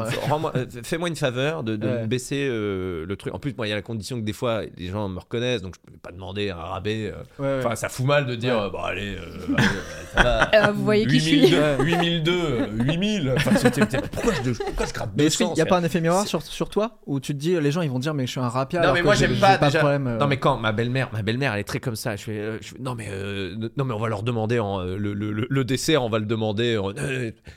T'inquiète pas, s'il vous plaît, le, le dessert, là, c'est ridicule, on, l'a Ah, pas pris, vous le comptez ouais. pas dans le menu. Je fais, non mais ma- Marion, il y a un menu, donc euh, ils vont pas faire, Ouais. c'est un menu à 35, Ah ouais. on n'a pas pris le dessert, mais ils vont le compter quand même. Non non c'est bon, c'est bon. Et vous comptez pas le, comptez pas le dessert. Et tu vois les mecs ils font, ils font, bah, euh, ok. Mais Tu sens que des fois ils sont un peu Toi tu forcés. regardes tes pieds Et moi je suis là, putain, mais merde, mais non. Donc, Ouais, mais du là- coup après je passe derrière, je lui tenais le pourboire pour vous. Donc, Du coup j'ai mis plus en pourboire Ouais. machin. J'ai l'impression que notre génération, on est aussi moins, moins comme ça, parce qu'on est un peu moins humain aussi, j'ai l'impression. Les rapports humains, tu vois, on va être Ouais, mais moins ça se sur fait la- moins, ouais. Pa- Parce qu'on est, on est Mm. plus machine un peu, tu vois. Genre, s'il y a un prix, il y a un prix. et- Ouais, ouais, ouais. On a, on a, on a intégré ça. Bah, le, le- Ouais. le simple, le pourboire, par exemple, c'est quelque chose qui subsiste encore fort heureusement, mais qui a quand même vraiment diminué. Moi, je me souviens quand j'étais gamin Mm. et qu'avec mes parents, on allait au restaurant ou même au café, c'était inenvisageable de pas laisser un pourboire. Bien sûr. Aujourd'hui, C'est l'inverse. C'est tu laisses Mm. un pourboire quand tu étais content, quand le serveur était sympa, etc. Mais c'est c'est loin d'être systématique. Mais ce que tu dis, c'est c'est juste et c'est là où il y a une frontière quand même. C'est-à-dire que, euh, en fait, parce que opposer un refus, c'est pas si simple. Souvent, quand tu demandes, t'obtiens. Pas toujours, mais souvent, quand tu demandes, t'obtiens. Mais tu vois, si tu demandes au pauvre serveur qui a passé sa journée à gérer son truc, etc., qui en plus, il a un client qui lui dit bah, file-moi le dessert. Le mec se dit alors si je lui file pas, il va pas être content, il va potentiellement faire une esclandre, pas revenir, donc je lui donne, mais si je lui donne, je peux me faire engueuler par mon manager. Tu vois, là, en fait, la, la- en fait, en négociation, on parle de valeur sur la table, tu vois. Et là, la, la valeur qui est sur la table de la négociation, c'est littéralement ton dessert. Donc, tu vois, euh, une île flottante à, à 5 balles. Et je sais que plus personne ne mange d'île flottante. Donc, euh, c'est une île flottante à... C'est trop bon. Oui, c'est- moins. C'est moins. C'est c'est un peu, c'est un peu C'est avec la montée des eaux, les îles flottantes. Voilà, c'est ça. Et tu vois, et là, tu, tu dis la valeur qui est sur la table de la négociation, est-ce qu'elle vaut que je dégrade une valeur qui est plus importante, Ouais. qui est la relation que j'ai avec le serveur, et même simplement la journée qui est en train de passer le serveur, et comment je vois- moi je vais me sentir en rentrant chez moi en me disant putain, euh, je l'ai peut-être un petit peu agacé. Mais par contre, dans ce que tu décrivais, quand il y a des contextes où c'est entendu que tu as le droit de négocier. Euh, quand tu vas acheter un canapé, quand tu vas acheter des meubles, c'est entendu. C'est, ça fait partie de la, de la, de la Mais relation. vraiment, attends, j'ai pas encore signé le devis. hein. Je peux vraiment demander. Je Bah oui, c'est je vous normal. tiendrai au courant. Non, mais Mais je te jure que mail. la nana m'a relancé. Ah ouais. Ah, mais c'est en plus, elle s'en voulait parce qu'elle a écorché mon nom plein de fois. Donc j'ai non, non, ça s'écrit comme ça. Elle, fait- elle m'a envoyé un mail. Elle fait, je suis vraiment désolé d'avoir écorché votre nom. Je dis, non, mais c'est pas grave, y a pas de problème et tout. Et, et on m'a, j'ai re-reçu le devis. Elle m'a dit, on est d'accord, on part sur ça. Je suis, ah putain, enculé. C'est quand même un très très gros canapé. Un énorme Mais ça, veut dire que c'est par mail en plus. Non, non, mais enfin, tu sais, ils te font une simule 3D pour voir dans la Ouais. pièce. Et, et, euh, ils étaient vraiment gentils. Ça veut dire que C'est- tu, tu peux répondre par écrit? Euh, ouais, non mais C'était euh, je l'ai fait facile, devant euh, eux, ils me l'ont envoyé, ils me dit voilà, alors il y a un acompte à verser pour commander le canapé parce qu'il se fait loin et tout Ouais. machin donc t'es là, et je, je sais que je peux demander mais je- j'ai vraiment j'ai un blocage, j'ai un blocage de et alors que je sais que c'est gagné d'avance Ouais. parce que elle a écorché mon nom, Ouais, ouais. elle s'en voulait de trucs, Mm. ça j'ai attendu longtemps, j'ai dit non mais j'ai un rendez-vous et ils m'ont fait perdre un quart d'heure, j'ai dit non mais c'est pas grave, c'est gentil, euh, Mm. désolé désolé, je... non il y a pas de problème. Mais- Ah oui, t'es en position de force vraiment. je là, sais que je, suis en- ouais, je peux En fait, elle complètement. s'excuse tout le temps parce qu'elle sait qu'à chaque mail, elle a le risque que tu répondes genre Ouais. et la réduction. C'est ça aussi, j'ai. Enfin, je sais pas. C'est c'est parce que voilà, je suis fils de commerçant et que je, je- je sais que c'est chiant de, de- de- de- d'avoir quelqu'un qui demande du rabais, quoi. Mm. Comme pareil, j'adore avoir mes habitudes dans les restaurants, dans les cafés, je vais souvent dans les trucs. Jamais je m'offuse de me dire, tiens, putain, le patron m'a jamais offert de café. Ouais. Tu vois, Ouais, ouais, Et, je sais que moi j'ai des, des potes, euh, et ils me disent, mais attends, mais mec, ça fait 5 fois qu'on vient là, il nous a jamais offert de café, quoi. Hmm. Ah ouais. c'est pas grave, euh, ça viendra euh, un jour comme ça, quoi. Et puis tu sais pas euh, ce qui est arrivé à ce gars-là. Euh, mais moi, je suis plus sensible, par exemple, juste à la, euh, à la- comment il te reçoit. Si un jour Ouais. il est gentil, si un jour il est énervé ou quoi. Après, ça fait plaisir, tu vois. Mais pareil sur le pourboire, je, je demande toujours, je fais le pourboire, c'est pour vous ou c'est à partager euh, à il y a des serveurs qui disent non, le pourboire, c'est pas pour moi en fait. Euh, Ah ouais. Si vous me laissez, ouais, et je demande, ça faut demander ça. Ah. Parce que le pourboire, souvent, il dit non, non, ça va dans les comptes et c'est dispatché avec le patron Ah, ok, et le patron il prend dessus. Attends, le Super. patron, Donc moi je demande, c'est pour vous ou le patron? Il dit non, c'est pour moi. Je fais ok. Bah mettez, mettez ça. Ouais, merci. vous voulez un carambar? Euh, ouais. Allez, Allez. ok. Oh, l'expérience est folle. Bah, voilà je 10 balles de plus. Ça plus sympa. Deuxième c'est tellement rare le qui service. Non, mais pareil, les serveurs sont quand même. Enfin, il y en a des fatigués. Hein. Ouais. Ah oui, oui, oui, oui, oui. C'est T'en as des fatigués. Tu leur demandes un truc, t'as l'impression que t'in- t'interromps leurs études. Excusez-moi. Quoi? Je suis en pleine thèse là. Ouais, bah pardon, excusez-moi. Non, parce que en même temps, il était au télétravail en fait. C'est pour ça. Je viens de me faire virer de l'appel téléphonique là, oui. Mais c'est un truc très, très. euh, Enfin, c'est intéressant de, de, de, de- ce que tu dis. De, de, de- de- Effectivement, on peut demander, mais je trouve qu'il y a quand même un truc de. Mm. Je trouve que c'est un- Je trouve que c'est plus. Quand quelqu'un demande euh, à négocier ou un truc en plus, moi, le premier que je me dis, c'est quel toupet. Et Tu ma dis belle-mère, elle est très comme ça. Dit- elle dit, oh non, mais c'est bon, je vais demander ça. Je fais.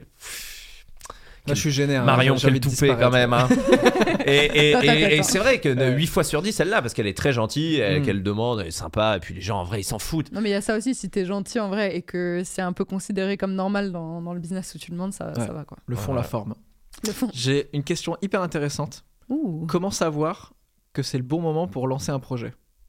Oh là là. Et ça, c'est un truc que je reçois, mais franchement, je reçois 10 DM par jour là-dessus. C'est ah, j'ai cette idée-là et tout, mais je, je crois que je suis pas encore prêt. Bah moi j'ai un- j'ai une espèce de règle d'or de lancement de projet et mais je sais pas si je peux la recommander à tout le monde tu vois mais si tu déjà tu le sens en toi mais si tu si c'est un truc qui te fait peur honnêtement c'est moi c'est là où je sais que c'est un truc où il faut que j'aille Ok. et que c'est pour maintenant, tu vois. Ah bon? Mais pas une peur euh, terrifiante. Genre faire le train de- de la mine à Disney Euh, Bah, la dernière fois que j'ai fait le train de la mine à Disney, c'était parce que j'avais peur. Non, mais il y a un truc en fait où si tu sens une petite peur en toi, tu vois, c'est que c'est quelque chose qui compte pour toi. T'as peur de foirer, t'as peur que le projet n'aboutisse Si pas t'as ou- peur, ça peut être une peur sur, sur plein de trucs, tu vois, mais, mais en l'occurrence, oui, euh, la plupart du temps, c'est la peur d'échouer. Mais si t'as peur d'échouer, c'est que c'est quelque chose ouais, qui te tient à cœur et c'est probablement la bonne direction en tout cas. Je sais pas si c'est le bon timing, mais en tout cas, c'est la bonne direction et c'est le truc que tu dois probablement faire. Enfin, j'ai beaucoup, beaucoup de trucs où je me suis lancée parce que je me suis dit, ce truc-là, il me, il me fait un petit peu peur. Ma première réponse spontanée, c'est non. Donc c'est probablement un truc que je dois faire, Hmm. tu vois. Et derrière, ça veut aussi dire que ça va être un challenge. Et genre, les challenges, c'est ce qui m'a apporté le plus dans ma vie. Chaque euh, truc que j'ai franchi, et aussi ceux où je me suis plantée, à chaque fois, c'est ce qui m'a en fait apporté le plus, tu vois. Hmm. Voilà. Mais après, euh, Ouais, pour moi, le piège de, de se lancer dans un projet, c'est le. Et je suis très comme ça en plus, mais c'est le perfectionnisme. Et pour moi, Mm. c'est le pire truc où il y aura 100%. toujours une excuse pour ne pas lancer le projet parce qu'il va, sûr. il va manquer, non, il manque une petite lumière dans le fond là, tu vois, là, comme ça on voit pas Bah, trop c'est le pire truc des gars qui montent sur scène. T'as des gars Ouais. très drôles qui veulent pas y aller, ils disent non, mais tu sais, qui Mm. mettent le, le truc à un niveau de. Puis t'as- Ouais. puis t'en as, c'est c'est très énervant. T'as des humoristes qui traînent dans des plateaux qui jouent 10, 15, 20, 30 minutes. Et puis qui regardent tout ce qui se fait. euh, ah, j'ai vu un tel, j'ai vu un tel. Et qui, qui, qui se disent, j'ai vu tel mec être très fort, du coup, moi je vais pas le faire. Tu dis, Ouais. Ah, gars, t'arriveras à rien dans la vie. Parce que c'est- c'est c'est débile de te comparer à, à avoir. Enfin, si, si un mec veut faire un, un concert et de la danse, tu regardes les concerts de Michael Jackson, tu vas te dire, Oui, oui, ouais, bon, bah, effectivement, ça va être, ça va être compliqué de, de, de, de- de faire mieux. Enfin, tu faut, faut jamais se, trop se challenger. Se, se challenger trop, c'est pas bien. Faut, Ouais, faut, être en accord avec toi-même. Et puis c'est vrai en effet se remettre dans un contexte de stade de vie, c'est-à-dire que moi j'ai eu plein d'inspirations euh, des Mouloud Achour, des Monsieur Poulpe, euh, des Frédéric Lopez, etc. Et où je me disais non mais regarde c'est trop propre ce qu'ils font et tout. ouais. Et je me dis mais attends euh, ils ont 10 ans de plus que moi en fait, donc euh, déjà c'est normal tu vois, moi je me lance, il y a plus de bouteilles, etc. Et ouais se remettre dans un contexte... euh, ouais, faut pas se comparer, il faut pas trop se projeter, quoi. Frédéric euh, Lopez de Rendez-vous Interinconnu. Ouais. Moi, j'ai été, euh, on s'est beaucoup vu pendant un bon moment et, et c'était, moi, je le voyais énormément douter parce qu'il était en haut du haut du haut de Rendez-vous Interinconnu Ouais. et il voulait faire une émission euh, télé. Euh, différente, Ouais. faire un talk avec des, des- des- des- des- d'autres euh, des animateurs, des co-animateurs, des chroniqueurs et tout. Et je voyais les, les- les chaînes qui le recevaient, disaient, il me disait putain j'ai été reçu par tel euh, grand patron de chaîne, mais il me disent oui mais nous on aime bien ce que vous faites. Ah ouais. Dans les- lui qui voulait aller dans autre chose, Mm. c'était dur. Hein. C'était dur, alors qu'à côté de ça, il avait des, des, des, des, des- des- des Américains qui voulaient lui reprendre son concept de rendez-vous interinconnu. Il avait vraiment tout, euh, tout était réglé pour qu'il gère euh, sa vie Mm. d'après comme Ouais, ça. Mais lui, il voulait aller là. Et tu voyais le, le- le- les refus qui se prenaient. Mm. euh, il lâchait pas, quoi. Et, et- et le pauvre, il doutait beaucoup. hein. Et moi, je l'ai, je l'ai, je t'imagine, des fois, on a dîné, je, l'ai- je le coachais. Genre, je Ah ouais. coachais. alors, J'ai un Frédéric, qu'est-ce que vous Ah voyez là? Je, je vois des doutes. Mais non, non. il, y a un, il y a un lama. Il y a un lama derrière une montagne. Et derrière cette montagne, il y a vos rêves. mais c'est fou de voir. des- tout- Ouais, et que tout- même des gens au max, en fait, doutent et se disent à quel moment je peux lancer un nouveau projet. Mais ou voilà, c'est- et lui, ouais. c'était le nouveau truc. Ouais, ok. Et, Ah, et il me disait, mais qu'est-ce que je dis euh, à ces gens qui veulent ça? Et je dis, ben non, mais faut que tu arrives. Et je me souviens, j'ai même fait un rendez-vous. Il m'a dit, tu veux pas. Et je me suis- ah, ça, ça, fait halluciner. tu veux pas venir avec moi au rendez-vous? Je dis, mais qu'est-ce que tu veux Enfin, c'est ridicule. Il me dit, non, mais tu les connais un peu. euh, fais le rendez-vous. Et à un moment donné, euh, je t'envoie un message. Tu, tu toques à la porte et tu rentres. Et je l'ai fait. hein. J'ai été, euh, j'ai été dans euh, une très grande chaîne, j'attendais comme ça. Je me suis dit, c'est ridicule, je vais pas convaincre les gens. Et en fait, Fred, il, il me disait, mais non, mais à un moment donné, je veux, je veux que tu dises ce que tu m'as dit. Parce que ça m'a motivé, mais j'arrive pas à leur dire. Et je leur disais, mais non, mais un talk euh, en émission télé, euh, machin, ça n'existe plus. Il y a plus d'endroit où on est reçu. Je disais, bah avant, le grand journal, on avait le temps de parler. Et puis le, Mm. le grand journal, le temps de parole se réduisait de plus en plus. Machin. Après, t'avais trois questions, c'était ridicule Ouais.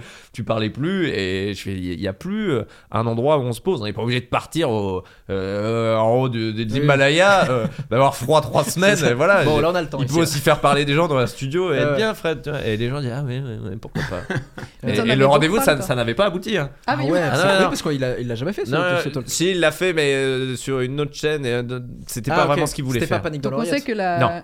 La carte Baptiste Le Caplin, c'est pas. mais non, c'est mais pas- moi j'étais, c'était ridicule. Je dis, enfin, c'est ridicule. Et puis tu- pareil, tu as négocié. euh, Je vais pas, je vais- je vais pas négocier avec eux. Enfin, c'est- moi, tu vois, moi, je suis, euh, moi, le canapé, c'est ça. Moi, je le prends comme ça. Hmm. Je dis, mais qu'est-ce que tu veux que je dise? Il me dit non parce que tu l'as bien dit et ça m'a motivé. et J'arriverai pas à le redire. Puis je dis, ouais, ok, vas-y.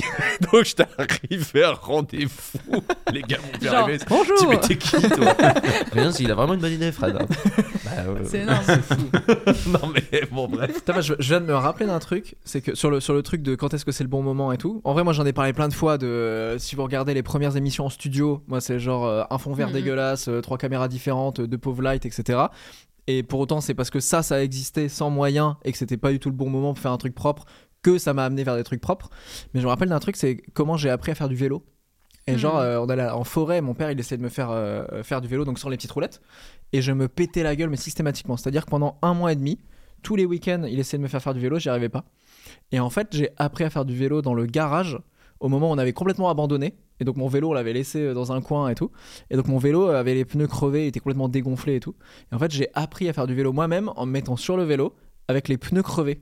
Hmm. Et c'est là que j'ai- chopé le truc en fait. Je me suis dit, mais en fait, si je peux apprendre à faire euh, du vélo les pneus crevés alors que euh, normalement c'est pas bon, tu vois. Hmm. Euh, Alors que euh, maintenant j'ai des potes, ils sont en mode ouais la rando et tout. Non mais attends, il me manque encore cette paire de chaussures, il me manque le petit euh, legging, le truc et tout. En fait, tu dis ok non, tu là tu t'a- t'attends, t'attends et en fait tu repousses le moment.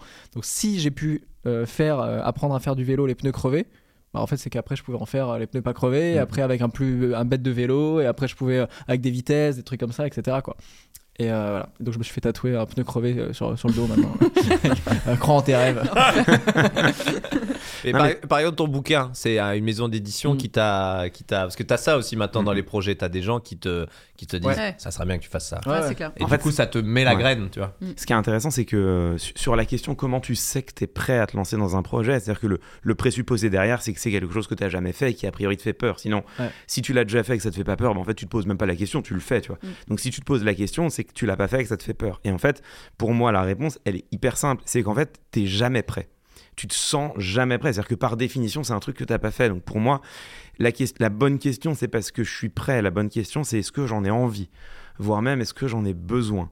Et, euh, et, et c'est à cette question-là à laquelle il faut répondre. Et effectivement, tu vois, c'est ce que tu disais, mais je suis complètement d'accord. C'est-à-dire que moi, tous les trucs nouveaux que j'ai faits, je les ai faits en me sentant pas prêt. Ouais. Et en fait, en me sentant même pas prêt, 20 secondes avant de le faire. Et même en me sentant pas prêt, en le faisant. Le, la dernière expérience que j'ai fait comme ça, j'ai fait euh, 60 avec Kian, qui Ouais. est euh, son plateau euh, d'artiste, d'humoriste. Donc déjà, moi, je suis ni artiste ni humoriste, donc C'est euh, bonjour. 60 personnes qui se relaient et vous avez une minute chacun Ouais. en carte blanche. C'est euh, 60 personnes pendant 60, sec- enfin, 60 secondes chacun et euh, pendant 60 minutes.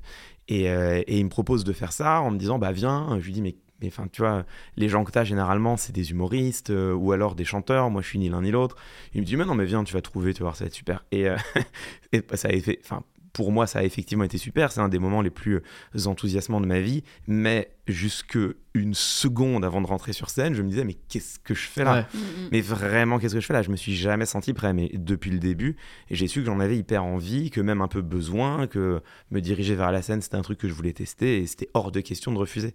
Et en fait, par contre, et ça c'est le deuxième truc qui est intéressant, c'est que je pense aussi qu'il faut savoir s'écouter, et que pendant que tu es en train de faire le truc, tu peux à un moment donné te dire, non, en fait, je suis pas prêt. Et en fait, là, je, là vraiment, je suis en train de me mettre en danger bêtement. Et moi, je sais que sur le livre, par exemple, euh, c'est ce qui m'est arrivé. J'ai commencé à y travailler sérieusement il y a six ans. Je m'étais, j'étais parti en- pas en Normandie, mais en Bretagne. Avec un, avec un pote, on avait loué une C'est pas grave. hein. Ouais, je sais, je sais. Qu'est-ce que tu veux C'est la fin de l'émission, de toute façon, c'est terminé. Il reste une minute de talk. Ça n'est pas parfait. Mais on a, on a bu du cidre malgré tout. Qu'est-ce que tu veux Ah là là. Et euh, bon. on avait loué une, une- une immense baraque avec un copain pour faire résidence d'écriture. Il y avait d'autres- d'autres d'autres potes qui étaient venus. Enfin, c'était assez chouette. Et moi, je m'étais dit, bon, bah, allez, euh, je venais de finir ma thèse et je m'étais dit, bon, c'est le moment, je commence un livre. Et en fait, j'ai passé un mois à écrire. J'ai écrit 20 pages. Et la conclusion du mois, ça a été, bah, Clément, t'es pas prêt en fait. Hmm. T'es pas prêt, c'est pas fluide, tu sais pas vraiment ce que tu veux Ouais, mais faire. à quel moment tu sais que c'est un truc concret de ok, je suis pas prêt objectivement ou à quel moment tu sais que en fait ton cerveau constamment il va essayer de te sécuriser et il va t'envoyer constamment des messages de c'est pas le bon moment, c'est pas le bon Ouais, moment. parce que toi, t'as failli avoir... T'as eu ça aussi sur le livre. au Moi, mon livre, euh, j'ai failli rembourser euh, l'avance Ah euh, ouais, en il a disant eu là, je. dis, mais vraiment, qu'est-ce que je suis en train de faire là? Je me ah suis ouais. vu à 2h du matin à écrire des trucs et à faire, mais je vais Et- arrêter en fait. Tu sais, et à commencer à regarder est-ce que techniquement je peux euh, Ouais. rendre l'avance et genre annuler mais, tout. mais et, je pense qu'on l'a tous vécu, tu vois. Je pense qu'il y a des moments où tu te dis, mais qu'est-ce que je fais aussi? Je vais pas écrire des blagues. Et ça, moi, c'est pas non, le- le- les spectacles, c'est pas pareil. Mais t'a- t'avais, t'avais fini ton, ton, ton anecdote ou pas sur Non, mais justement, pour, pour ça, pour, pour, pour finir là-dessus, j'ai l'impression que le. Parce que t'as arrêté il y a 6 ans, mais tu l'as repris à un moment Je donné. l'ai repris après, ouais. Je l'ai repris au moment où euh, ça avait maturé. Je savais que je savais que je savais ce que je voulais faire. Je savais que ça me faisait toujours aussi peur parce que l'écriture, moi, c'était un truc qui me terrorisait aussi parce que ça implique, etc. Par, par l'exigence que c'est, parce que j'avais écrit une thèse et que je voulais pas revivre ça. Et bon. Et euh, mais en même temps, il y avait un espèce de truc au fond de moi qui disait, bah non, t'en as envie, t'en as même besoin, et puis c'est maintenant, et bah, et bah t'y vas quoi. Mm. Et, euh, et c'est vrai que, alors après, ça c'est mon expérience personnelle, je sais, je sais pas si, enfin, je sais pas si c'est généralisable, mais euh, dès que je me lance dans un projet vraiment nouveau, il y a un truc au fond de moi qui, comme, comme toi, tu vois, qui dit non, non, tu, tu déconnes, c'est fou, c'est dingue, arrête, abandonne, rembourse, le fais pas, etc. Et en même temps, c'est comme s'il y avait une autre partie de moi qui sait qu'en fait c'est pas vrai. Ouais. qui sait, qui dit non mais ok, tu te dis ça, mais en fait tu sais que tu vas aller au bout. Et à l'inverse, je me souviens, bah, il y a, il y a deux ans, euh, quand, euh, quand euh, Click, l'émission de Mouloud Achour, elle est, pas, elle est passée en hebdomadaire, on avait réfléchi à changer ma chronique et euh, à arrêter de faire une chronique d'analyse de la rhétorique et on voulait faire une chronique de pratique de la rhétorique. Et donc ce qu'on voulait faire, c'était inviter chaque semaine un, artiste, un humoriste, un, un slammer, un poète, un acteur, quelqu'un, et euh, que je fasse vraiment un duel d'éloquence contre, contre l'invité. Et euh, ce, qui était un, ce qui était un beau projet, et ça me terrorisait évidemment comme tous les beaux projets. Et en fait, pour le coup, il y avait vraiment plein de raisons de fond euh, qui avaient trait à la fois à la structuration de l'émission, à la difficulté de, sur un exercice comme ça, d'avoir des beaux invités, parce que c'est une prise de risque énorme. Pour moi aussi, ça impliquait que j'abandonne en fait un exercice qui me tenait vraiment viscéralement à cœur, qui était l'analyse de la rhétorique. Et progressivement, j'ai senti une part, une part de moi qui disait c'est une erreur, c'est une erreur, c'est une erreur, jusqu'à ce que je n'endorme pas de la nuit, que je fasse une semi-crise d'angoisse chez moi Mm. tout seul, les yeux ouverts comme ça à 4h du mat. Et le matin, j'ai appelé Mouloud, j'ai dit Mouloud, c'est une erreur. Il m'a dit, mais Clément, c'est toi qui nous a convaincus que c'était une bonne Mm. idée. J'ai dit oui, je suis désolé, navré d'avoir été trop convaincant, je me suis moi-même convaincu, Ouais. mais c'est une énorme T'es erreur. convaincant quand tu parles. oui, c'est un expert. Non mais ça, euh, ce jour-là, c'est vé- vé- vé- véritablement, c'est-à-dire qu'à la rédaction de Click, parce qu'il a fallu faire marche arrière, donc le dire à tout le monde, etc. Bon, c'est un peu compliqué. Et tout le monde me l'a reproché, m'a dit, mais Clément, t'es agaçant, t'es trop convaincant. J'ai dit, mais je sais. Mais en Mm. l'occurrence, euh, ça me tenait à cœur, donc euh, comme ça me tenait à cœur, j'ai porté le truc. raison. Et en fait, c'était c'était pas la bonne idée. En tout cas, c'était pas le bon moment. Et là maintenant, j'aimerais bien le refaire, mais différemment, Mhm. ailleurs, peut-être sur Twitch, etc. Donc, je pense que il faut savoir à la fois. En fait, je dirais que le bon équilibre, c'est se mettre des coups de pied au cul, mais quand même être à son écoute. Ouais. Il faut se mettre des coups de pied au cul. Il faut pas trop s'écouter, pas trop écouter la partie de nous qui doute parce qu'il y en a toujours une.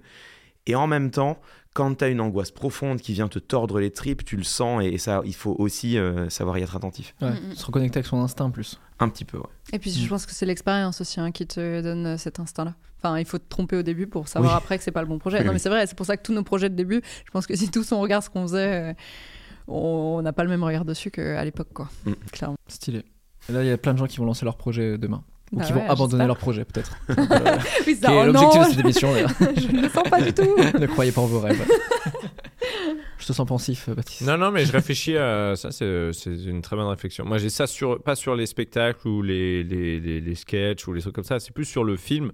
Parce que des, gens me disent, mais quand est-ce que tu vas écrire ton film et tout? On en a écrit trois qu'on n'a pas fait. hein. Ok. Mais parce que j'ai eu des gens euh, avec qui je travaille, donc Xavier Mingon, avec qui j'ai fait pitch, qui me disaient euh, il y a un film qui a pris du retard, une comédie qui était très drôle, hein, mais on, on sortait après d'autres films qui ressemblaient un peu. Il me dit, il me dit bon, viens, on fait pas le film. Je dis mais mec, euh, ça fait, euh, enfin vraiment, on est dessus depuis longtemps. Viens, on le fait. Il me dit non, non, ça fait vraiment les gars qui arrivent à 4 heures du mat à une fête. euh, il dit oh, on a du champ.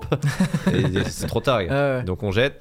Et on a un autre problème là, si on a écrit un film avec Flaubert euh, qu'on a envoyé, on a eu un ou deux refus, dire ouais c'est bien, mais c'est pas encore ça, et on, on bûche dessus. Et, et là la réflexion actuelle, c'était vraiment hier, hier soir, tu vois, en Mm. sortant de, de Scream, j'ai eu Flo au téléphone et on se dit mais viens, euh, on a on a un diffuseur en fait qui voudrait qu'on fasse un autre contenu à vendre. Je, dis, je pense viens on le fait et ensuite on fera notre truc. Mais il faut des fois arriver à se dire, mais c'est dur de, de- de se le dire à soi-même. Moi sur le film typiquement, tu vois, j'ai euh, l'horloge tourne. Hein. J'ai 36 balais, j'ai toujours pas fait ma, ma comédie, quoi. Et c'est un truc qui me fait chier, qui me trotte dans la tête, mais en vrai, je me dis en analysant, mais ouais, mais en fait, non, mais c'est bien de pas l'avoir fait, en fait. Parce que J'aurais pu le faire il y a, il y a 10 ans. Ouais. Enfin, moi, j'ai Philippe Lachaud qui me dit Tu veux jouer dans Babysitting?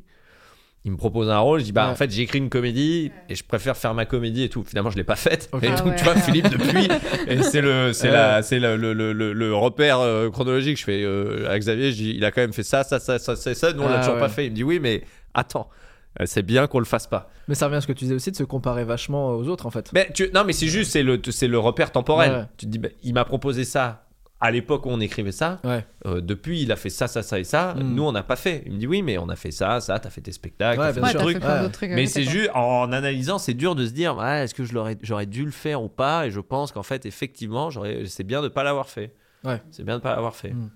Voilà. Mais après, peut-être ce serait une connerie. Hein. Mais c'est un autre truc, le cinéma, c'est un autre truc, c'est un autre process très très long. Enfin, c'est, c'est un Ouais. enfer. Hein. Réécrire des films et tout. Flaubert, euh, il a écrit un film génialissime. Ça fait trois ans qu'il l'a écrit. Le film, je l'ai lu. Je dis, mais mec, c'est un des meilleurs trucs que j'ai eu de ma vie. Le film est bouclé, il est, il est calé. Et puis, juste parce qu'il a des galères de casting, ça Ouais. change et tout est Oh, remis en cause. fou. quoi. Et repère. L'espace-temps, ça n'a plus rien Ah à non, voir. non, quoi. mais ça n'a plus rien à voir. C'est un enfer. C'est un enfer. C'est un- Le truc que t'as écrit quand t'étais une autre personne quoi. mais bien sûr, c'est pour ça que des acteurs, faut être indulgent avec des acteurs. Quand tu vois des mecs, qui- pourquoi il a joué dans telle ou telle merde? Bah Parce Mm. que un bon film, des fois, à se monter, c'est très long. Ouais. Donc en attendant, les gens qui ont que ça, qui sont que comédiens, ils doivent tourner. Hein. Ouais. Ils doivent tourner. hein. Hmm. Donc euh, c'est, c'est- tout le monde fait des, fait des films un peu bizarres. Des, des fois, tu te dis, oula, pourquoi t'as fait ça? Bah, faut, faut travailler. Ouais. J'aimerais bien ne faire Ouais, que des ouais. chefs-d'œuvre, mais les chefs-d'œuvre, il y en a un ou deux Ouais. par an. hein. Et ils sont pas pour tout le monde. hein. T'as l'impression d'avoir joué dans des chefs-d'œuvre? Non, non, non, mais je, je n'ai jamais fait un film pour les mauvaises raisons. Ok. Mais euh, des fois, euh, la vie fait que. Puis je suis père de famille maintenant, c'est pas Mm. pareil. Quand on te propose des trucs, des fois tu te dis Ouais. attends, attends, attends, faut, faut quand même mettre le. Mon beau-père, il est là à me dire pourquoi t'as refusé ça? Je dis bah non, je vais pas faire ça, c'est beaucoup d'argent, mais c'est du caca. hein. Ouais. Il me dit oui, mais quand même, t'es Ouais, t'as tranquille. des bouches à euh, nourrir. euh, Oui, oui, oui, oui, mais attention, c'est un très mauvais calcul ça. Eric Toledano, avant, avant mes premiers Olympias avec Origine, on me propose une très mauvaise comédie. hein. mais vraiment Mm. une très très mauvaise comédie euh, avec du gros nom, mais c'est vraiment très mauvais. hein. Qui est sorti? Euh, il n'est pas sorti au cinéma, il est sorti en télé. Il est sorti en DVD direct. Très mauvaise comédie. Non, non, très mauvaise comédie. Je lis, je fais oulala, c'est c'est vraiment très mauvais. hein. Ouais, mais ça a marché. Mon agent commence à me dire, ça serait bien que tu fasses un film qui marche bien euh, dans un autre, dans- pour une autre sphère de public.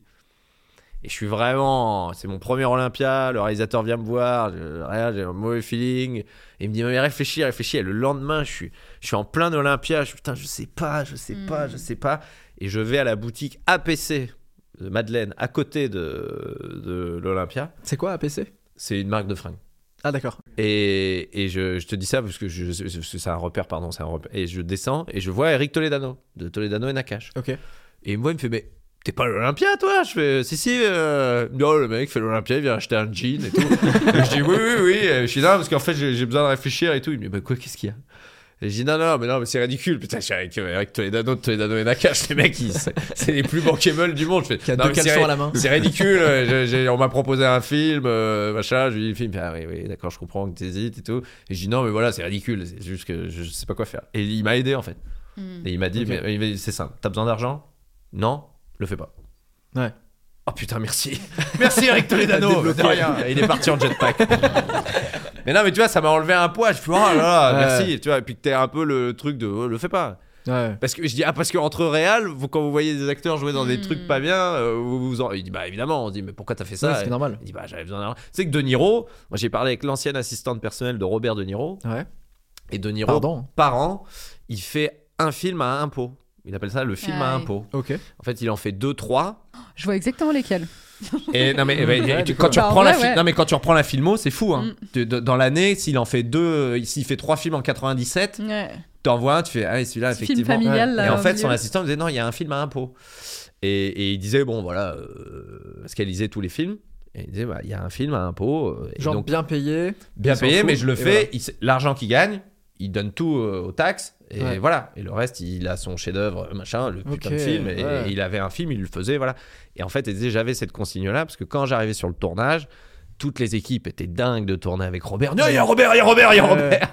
Et elle disait calmos, hein, c'est c'est, euh, oui, oui. Enfin, c'était juste pour calmer un peu les ardeurs des mecs. Et elle me disait des fois c'était horrible parce que il tournait avec des réalisateurs. Il oh, on a Robert De Niro. Mm. C'est juste que Robert De Niro, il disait Ouais, bon bah C'est toi le film à impôt en fait.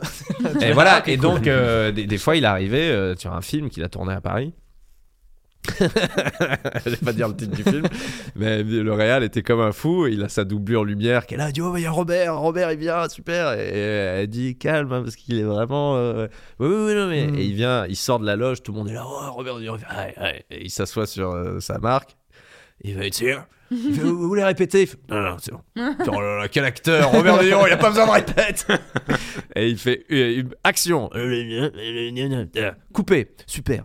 Bon, bah, on, on va en refaire une? Non. Et il s'en va. Ah ouais. Et paf Incroyable. Il ferme la porte de la loge. Ah ouais. Et L'Oréal fait Bah. Et l'assistante fait Je vous l'avais dit, faut y aller Oh mollo. là là. Et elle regarde au combo, il fait Non, non, mais euh, elle est bien. Donc t'as pas, t'as pas le choix. Bah, il y a une prise, quoi. Et Putain, les donc, y a- comédiens y a- étaient un peu genre Ah bon, on va faire qu'une prise à chaque fois Et il était pas. Il y a un film par an où tout le monde dit que Robert De Niro c'est un Non, mais connard. c'est un truc à, autres, à euh, Hollywood. et, ouais. C'était l'assistante personnelle aussi de Daniel Day-Lewis. Ouais.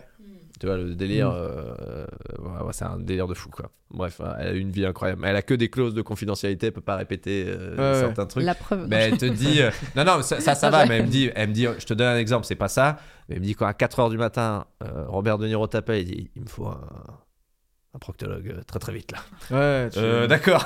Donc tu dois appeler un proctologue, Ouais. dire bon voilà, vous devez aller chez taf. Robert De Niro. Quoi Ouais, ouais, mollo mollo. Donc tu vois, t'es- t'as t'as des trucs comme ça à gérer, mais t'as des trucs incroyables à gérer. La vie de Daniel Day-Lewis, elle m'a dit j'ai géré Daniel Day-Lewis avant There Will Be Blood. Ouais. Ouais, le mec comment il se préparait à ses rôles, elle dit c'est fascinant. Et elle a géré la vie de ces gars-là, mais, mais c'est fou. Mais elle me disait sur le, le film à impôt, c'est un truc euh, hollywoodien, quoi. C'est un truc connu. Et les pubs aussi, euh, les pubs, Ouais. euh, les pubs qui ne sont. Jean Dujardin, tu sais, qui s'est pas renseigné du tout, il faut faire très attention à ça. Quand il gagne son Golden Globe, il fait As George Clooney would say, What else? Mm. La salle est comme ça. Et un mec fait Mais non, la pub elle est pas diffusée aux États-Unis. Ah merde Ah Elle est pas diffusée aux et Bah non, sinon Ah, elle l'aurait pas faite. vache. Et Putain, je me il souviens quand il a dit ça en plus. Ah Ah ouais, il prend un foirasse. Les gens font What else? Qu'est-ce qu'il est con quoi? Fait Ah ouais, gars, c'est un contrat monde, c'est pas un contrat euh, US. Ah ouais, ok. Ouais, c'est pour ça Antonio Banderas, quand il euh, fait la pub Fridan, elle passe pas aux. États-Unis. hein. Ouais. Eh ouais. C'est pour ça qu'ils font tous des pubs au Japon aussi. euh, Exactement. Genre qui sont huge pour eux, mais bon, nous Mais jamais bien sûr, bien parler, sûr. quoi. Il y a plein de trucs. T'es- Sophie Marceau, elle a fait la tournée une pub à la Tour Eiffel euh, pour un parfum japonais. là. Ouais. Ah oui, qu'on a jamais vu. euh. Jamais, C'est pour ça qu'il y a beaucoup qui percent aussi dans des pays où on sait, Ouais. sait pas du tout. euh. Mais ils ont ce, ce truc-là, donc tu vois, faut faire, faire très attention à ça. Donc bon, voilà, on était parti sur le jean avec Toledano, Ah ouais, mais tu vois, c'est les projets aussi de, de les faire pour les bonnes raisons. Ouais, ouais. C'est très dur des fois. Et de se méfier du court terme, qui des fois Bien te sûr. tire une balle sur le long terme. Mais Bien ça, sûr. c'est pas un équilibre facile parce que toi, tu parlais aussi de, du fait de, qu'il faut être au pied du mur aussi pour euh, finalement, euh, genre. euh, y aller à fond, tu vois, Ouais. et de pas avoir de plan B. Et en même temps, il Ouais, faut pas trouve- répondre à une euh, urgence euh, directe non plus. Après, ça te met pas bien aussi, tu vois, Eli Kaku, quand il faisait ses nouveaux spectacles, euh, il avait du mal à s'y mettre et son producteur il disait bah, Je t'ai loué le Zénith, dans, dans six mois, t'es au Zénith. Ouais. Et ça te met. Donc tu vas et, et je trouve que la création est pas agréable quoi. Mm. Vaut mieux se. après t'es malheureusement dans, dans l'humour t'es obligé de booker à l'avance. Par exemple tu dis bah j'aimerais bien faire euh, deux semaines d'Olympia, tu réserves deux ans avant. Ouais. Mm. Donc il y a un truc très horrible de se dire juin 2023, je sais que du 1er au 10 juin 2023 je suis à l'Olympia. Donc c'est un truc très bizarre de- de- Ouais. de- de- d'avoir ça en tête et de dire bon bah. Ouais, ça fait Et pas en très même- spontané, quoi. Et en même temps, tu vois, ça, ça aide par rapport à ce que tu disais, Ben, et on est, on est nombreux à vivre ça, qui est euh, le, le, euh, le perfectionnisme. Ouais. Et en fait, quand t'es. Enfin, moi, je suis complètement là-dedans, c'est-à-dire que j'ai j'ai besoin que les trucs soient parfaits. Et le problème, c'est que si je m'écoute, en fait, la deadline, elle ne va cesser d'être repoussée Ouais. parce que tu peux toujours améliorer, tu, peux, tu peux toujours euh, euh, perfectionner évidemment euh, ce que tu fais. Et c'est comment il s'appelle? C'est Bumblefoot qui est, un- qui est un, qui est un guitariste qui a fait des albums, etc. Qui racontait un de ses albums où il enregistre, je sais plus lequel, il enregistre son album. Et bon voilà, l'album est enregistré et il passe en phase de mixage. Et le, le, le- le mixage a duré un an.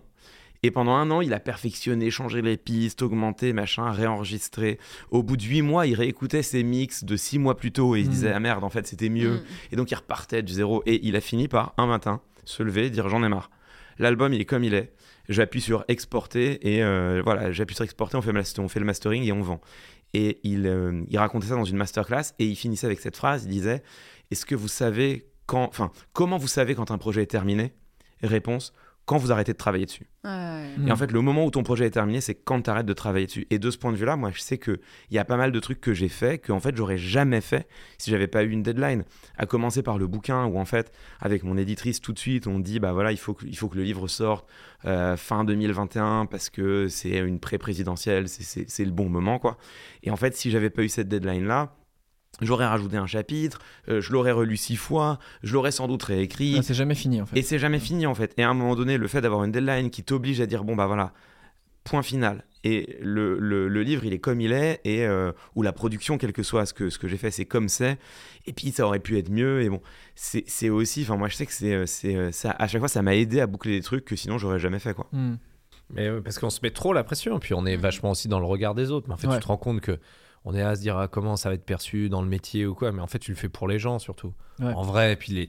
on a tous vu des trucs pas bien de collègues à dire oh là c'était pas bien, puis après t'oublies. tu- Oui, tu- c'est ça. tu- ouais. Faut- Ouais. mais pareil, faut pas se dire je le fais, de toute façon les gens vont oublier, c'est pas grave. Mais faut, faut prendre du recul sur un truc. C'est pareil sur le one man show. Tu vois, les gens disent ouais mais ce spectacle il doit être parfait et tout. Je suis Mm. mec, une fois que ton spectacle sort, tu ne regardes jamais tes spectacles d'avant. Ouais. Ah, Une fois que Mm. c'est fait, c'est fait. Ouais, c'est derrière ça. toi. Et voilà. Et il faut pas oublier un truc.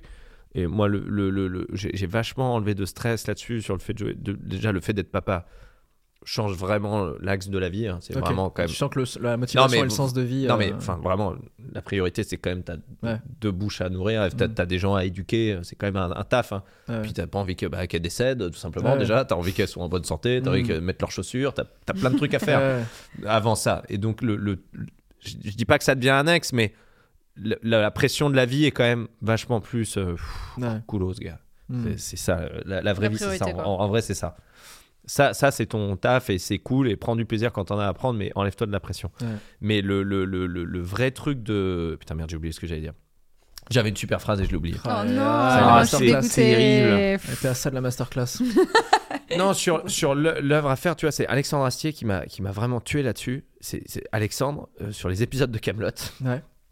Quand tu sais comment étaient faits les épisodes de Camelot, et j'ai travaillé avec lui sur deux trois trucs. Bon, lui, il est très énervant parce que c'est un génie, mais il se levait à 3h du matin. Il disait bon, Ok, je tourne à 8h, Waouh. je n'ai pas l'épisode. Là. Donc je me mets sur l'épisode et euh, on y va. Et, et il me raconte ça et on doit faire un sketch de 10 minutes sur scène. On est 3 heures avant de démarrer la captation du gala. C'est un euh, one shot hein, à la cigale, euh, c'est une seule fois. Ok.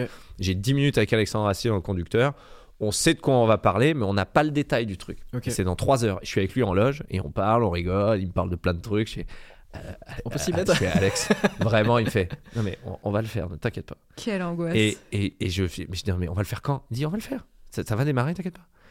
Et je regarde l'heure, je fais, euh, c'est dans une heure et demie. On a perdu une heure et demie là. Oh là Il dit, on n'a pas perdu une heure et demie. Il me dit, bon, allez, tu veux le faire, on va le faire.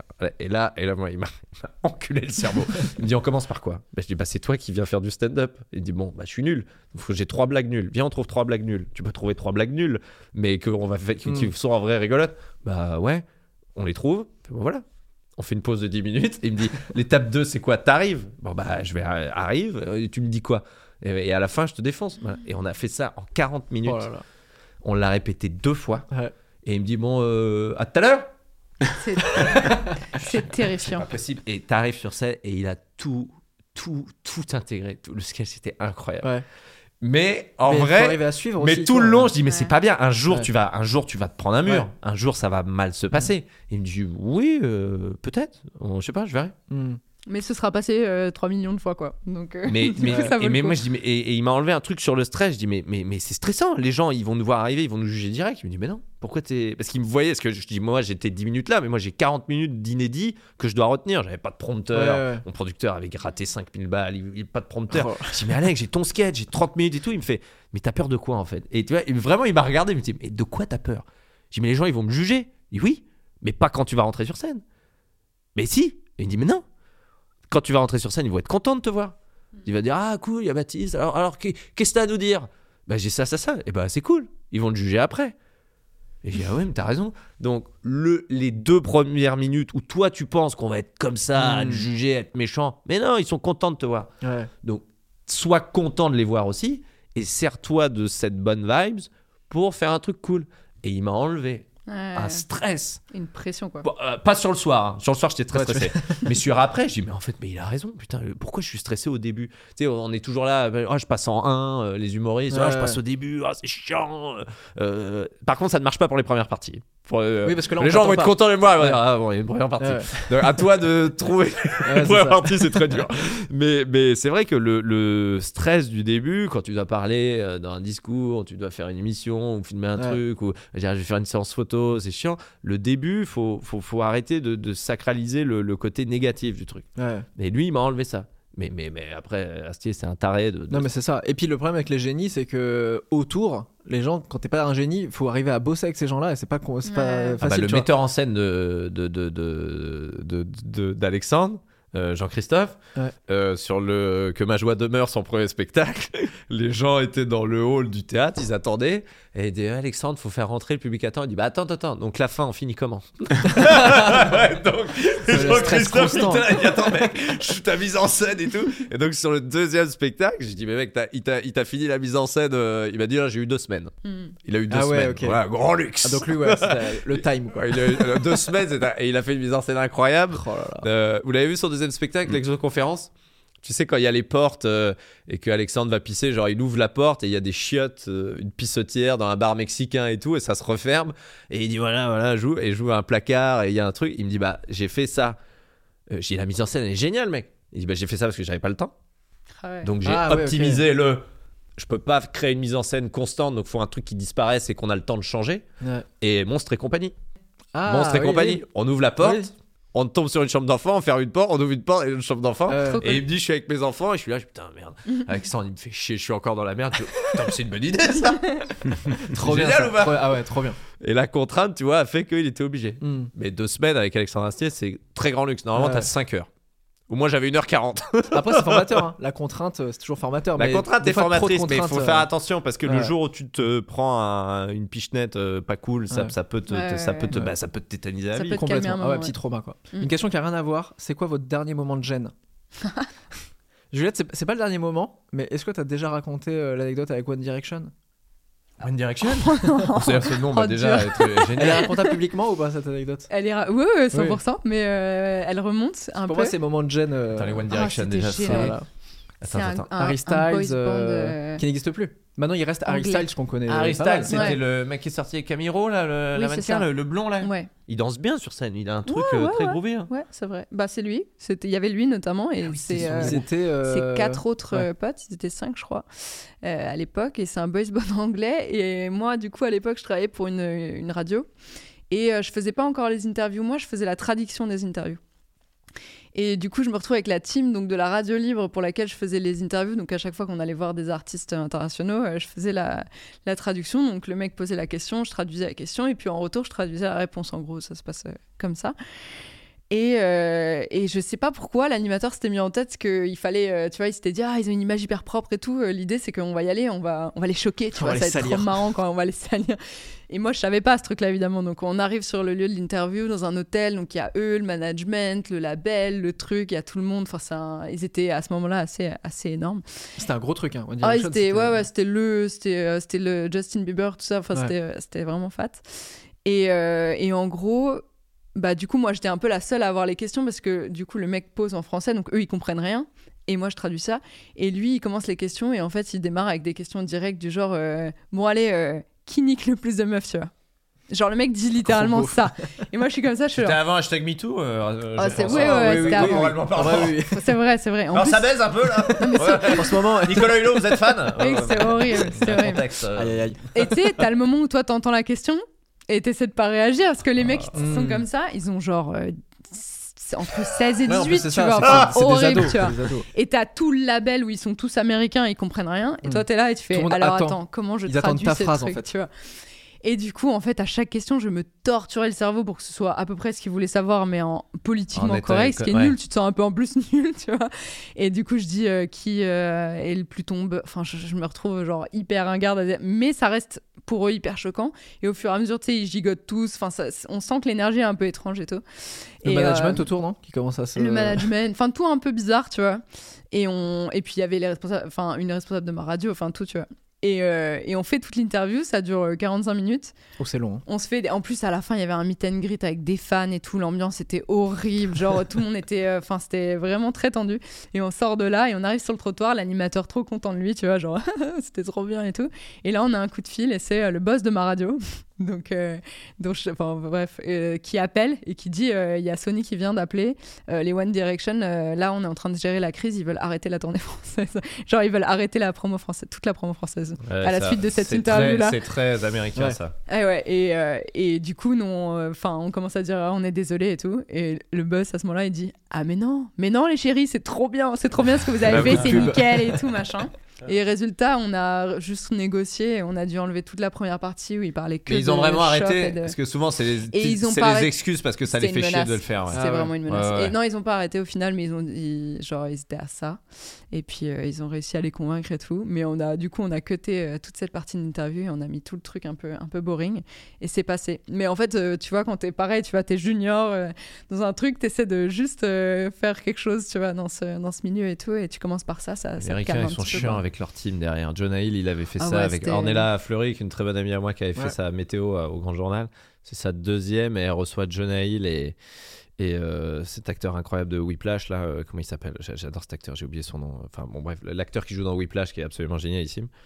Et Ornella tente une vanne, dire euh, voilà vous êtes pote avec euh, Leonardo DiCaprio, c'est trop bien Jonah Hill, vous voulez pas qu'on fasse un date euh, vous et moi et puis on va dans votre chambre et au moment où on va pécho vous vous appelez Leonardo DiCaprio. Jonah vu. il le prend super mal. Ah ouais. Il dit ouais, euh, il dit bah, pourquoi tu irais pas te faire enculer Il le dit en anglais, tu vois. Ah ouais.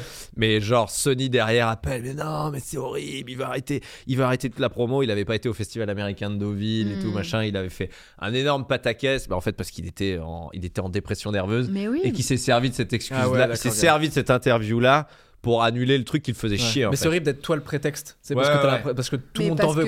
C'était, aussi, il en avait eu 15 autres comme ça aussi, tu vois. Parce que lui, c'était un peu le, à l'époque, on lui faisait un peu des blagues sur, c'est le petit un peu, petit gros, c'est pas un gentil, John Hill. C'est clairement pas un gentil. Une anecdote que j'ai eue avec, sur un tournage non, non, Benjamin Biolay qui m'avait raconté ça parce qu'il connaissait bien Johnny Depp, Ok. rapport à une histoire qu'il avait eue avec Vanessa Paradise. Ok. Et donc, euh, enfin, ils ont été ensemble. C'est connu euh, que Vanessa Paradis et Benjamin Biolay ont été ensemble. Oh merde, non, putain, je l'ai dit. c'est pas du tout. Non, bon, bref, Benjamin Biolay, il m'a dit. euh, je et je parle de ça de- d'Ornella Fleury et de Jonah Hill. Il me dit, tu sais que Jonah Hill, c'est un con. Hein. Et euh, Johnny Depp, il le déteste. Et Ah Hollywood, il est vraiment détesté, quoi. Ah ouais. Et sur 21 Jump Street, il lui a mis une claque, quoi. Parce que Jonah Hill, il était trop à l'aise. euh, Johnny Van- Depp a mis une claque à. Ouais, ouais, Ah Jonah Hill, ouais. Il l'a remis en place, quoi. Parce que Jo- Jonah Hill, c'est un fils d'eux, en fait. Son père Ah était oui, très connu, il bossait ok. avec les Stones. Sa Ok. mère, c'est une grande costumière. C'est un Mm. fils d'eux à Hollywood. Il parle... Mais il s'est embrouillé avec toute l'équipe de- d'Apato. hein. Enfin, ils sont plus potes. euh, Ouais, Ah Il parle très, très mal. Ouais. Il parle très très mal et Johnny Depp il lui a vraiment mis une tarte quoi. Oh là sur là. 21 Jump Street il lui a fait une vanne il lui a dit paf il dit t'arrêtes tout de suite gars À l'ancienne, c'est. mais vraiment une bonne tarte. Putain, les bastons des restas quoi. Tu sais, Ouais. C'est vraiment les gens. non, euh, non, mais connus. euh, c'est vraiment pas un gars gentil. Et Ah cette excuse-là est vachement. Euh, m'en avait, il m'en avait raconté aussi sur d'autres groupes que la promo à l'international, ça les saoule beaucoup. Et que quand ils ont un truc, genre cette interview m'a choqué, ça m'a Mm. mis mal vis-à-vis des maisons de disques et Mm. tout, ils disent j'arrête. J'arrête parce que j'ai vraiment été outré. Euh, Mm. En fait, c'est juste. Bah là, ils ont, ils ont, ils ont tenté. Ouais, ils ont tenté. C'est ouais. pas passé parce que, voilà, mais ils ont tenté. Ouais, ça les saoulait, ils sont pas du tout. euh, ça va. t'es- Mais c'était affreux. Il avait écorché leur prénom et tout. Genre, c'était. Ah ouais, la totale, c'est ouais. C'était long. Mais, Bah, euh, t'as les mecs qui le prennent bien, tu vois, les frères Gallagher, euh, il y a des compiles d'eux où ils disent, euh, le mec, il, Noël Gallagher, il est au Japon, il dit alors Liam, ça va? Et Noël, il fait, ouais, ça va, tu sais, ça le fait marrer. fait, Quand en plus il- ils se sont embrouillés, tu sais, ça doit être vraiment super. Ouais, ouais, ils Ah confondent les deux, c'est obligé. Clément, est-ce que t'as un moment de gêne euh, derrière Non mais je réfléchissais à là depuis tout à l'heure. En fait, j'en ai, euh, j'en ai un certain nombre parce que moi j'ai Ouais. fait pas mal d'émissions quand même. euh, et, et forcément, quand tu fais une émission, à fortiori une quotidienne, quand, quand j'étais sur Click, on était en quotidienne, donc on recevait chaque jour plusieurs invités, euh, chaque jour un, un humoriste. Généralement, il y avait un, il y avait un spectacle à la fin de, à la fin de Click. Bah, tout ne marche pas quoi. Ouais. Tout ne marche pas. Donc après, j'ai pas envie de citer des gens parce que parce que ça se fait pas, tu vois. Ça se fait pas de ratifier que tel moment. En fait, c'est une chose quand un moment est gênant en plateau, tout le monde le sait, mais ça Ouais. reste dans l'implicite, tu Mm. vois. On se sépare, on se fait un sourire, Mm. genre à bientôt. Et, et tout le monde sait qu'on vient de vivre un truc gênant, mais tant que ça n'a pas été verbalisé, on peut chacun faire comme si ça n'avait pas existé. Et au moment où quelqu'un le raconte, du coup, c'est comme si tu validais que le moment est gênant et, et cette Ouais. gêne, elle devient euh, vraiment euh, euh, officielle à jamais, tu vois. C'est-à-dire Mhm. qu'à jamais, le, ton passage dans Click a été qualifié par un mec qui était présent de passage gênant, tu vois. Donc, je, je peux pas donner un nom. Mais par contre, ce qui est vrai, c'est que et ça, c'est assez dur. Click, c'est une émission qui est tournée dans les conditions du direct ou, ou- ou pas très loin. Et euh, c'est d'ailleurs en- encore plus le cas pour le passage d'humoriste à la fin.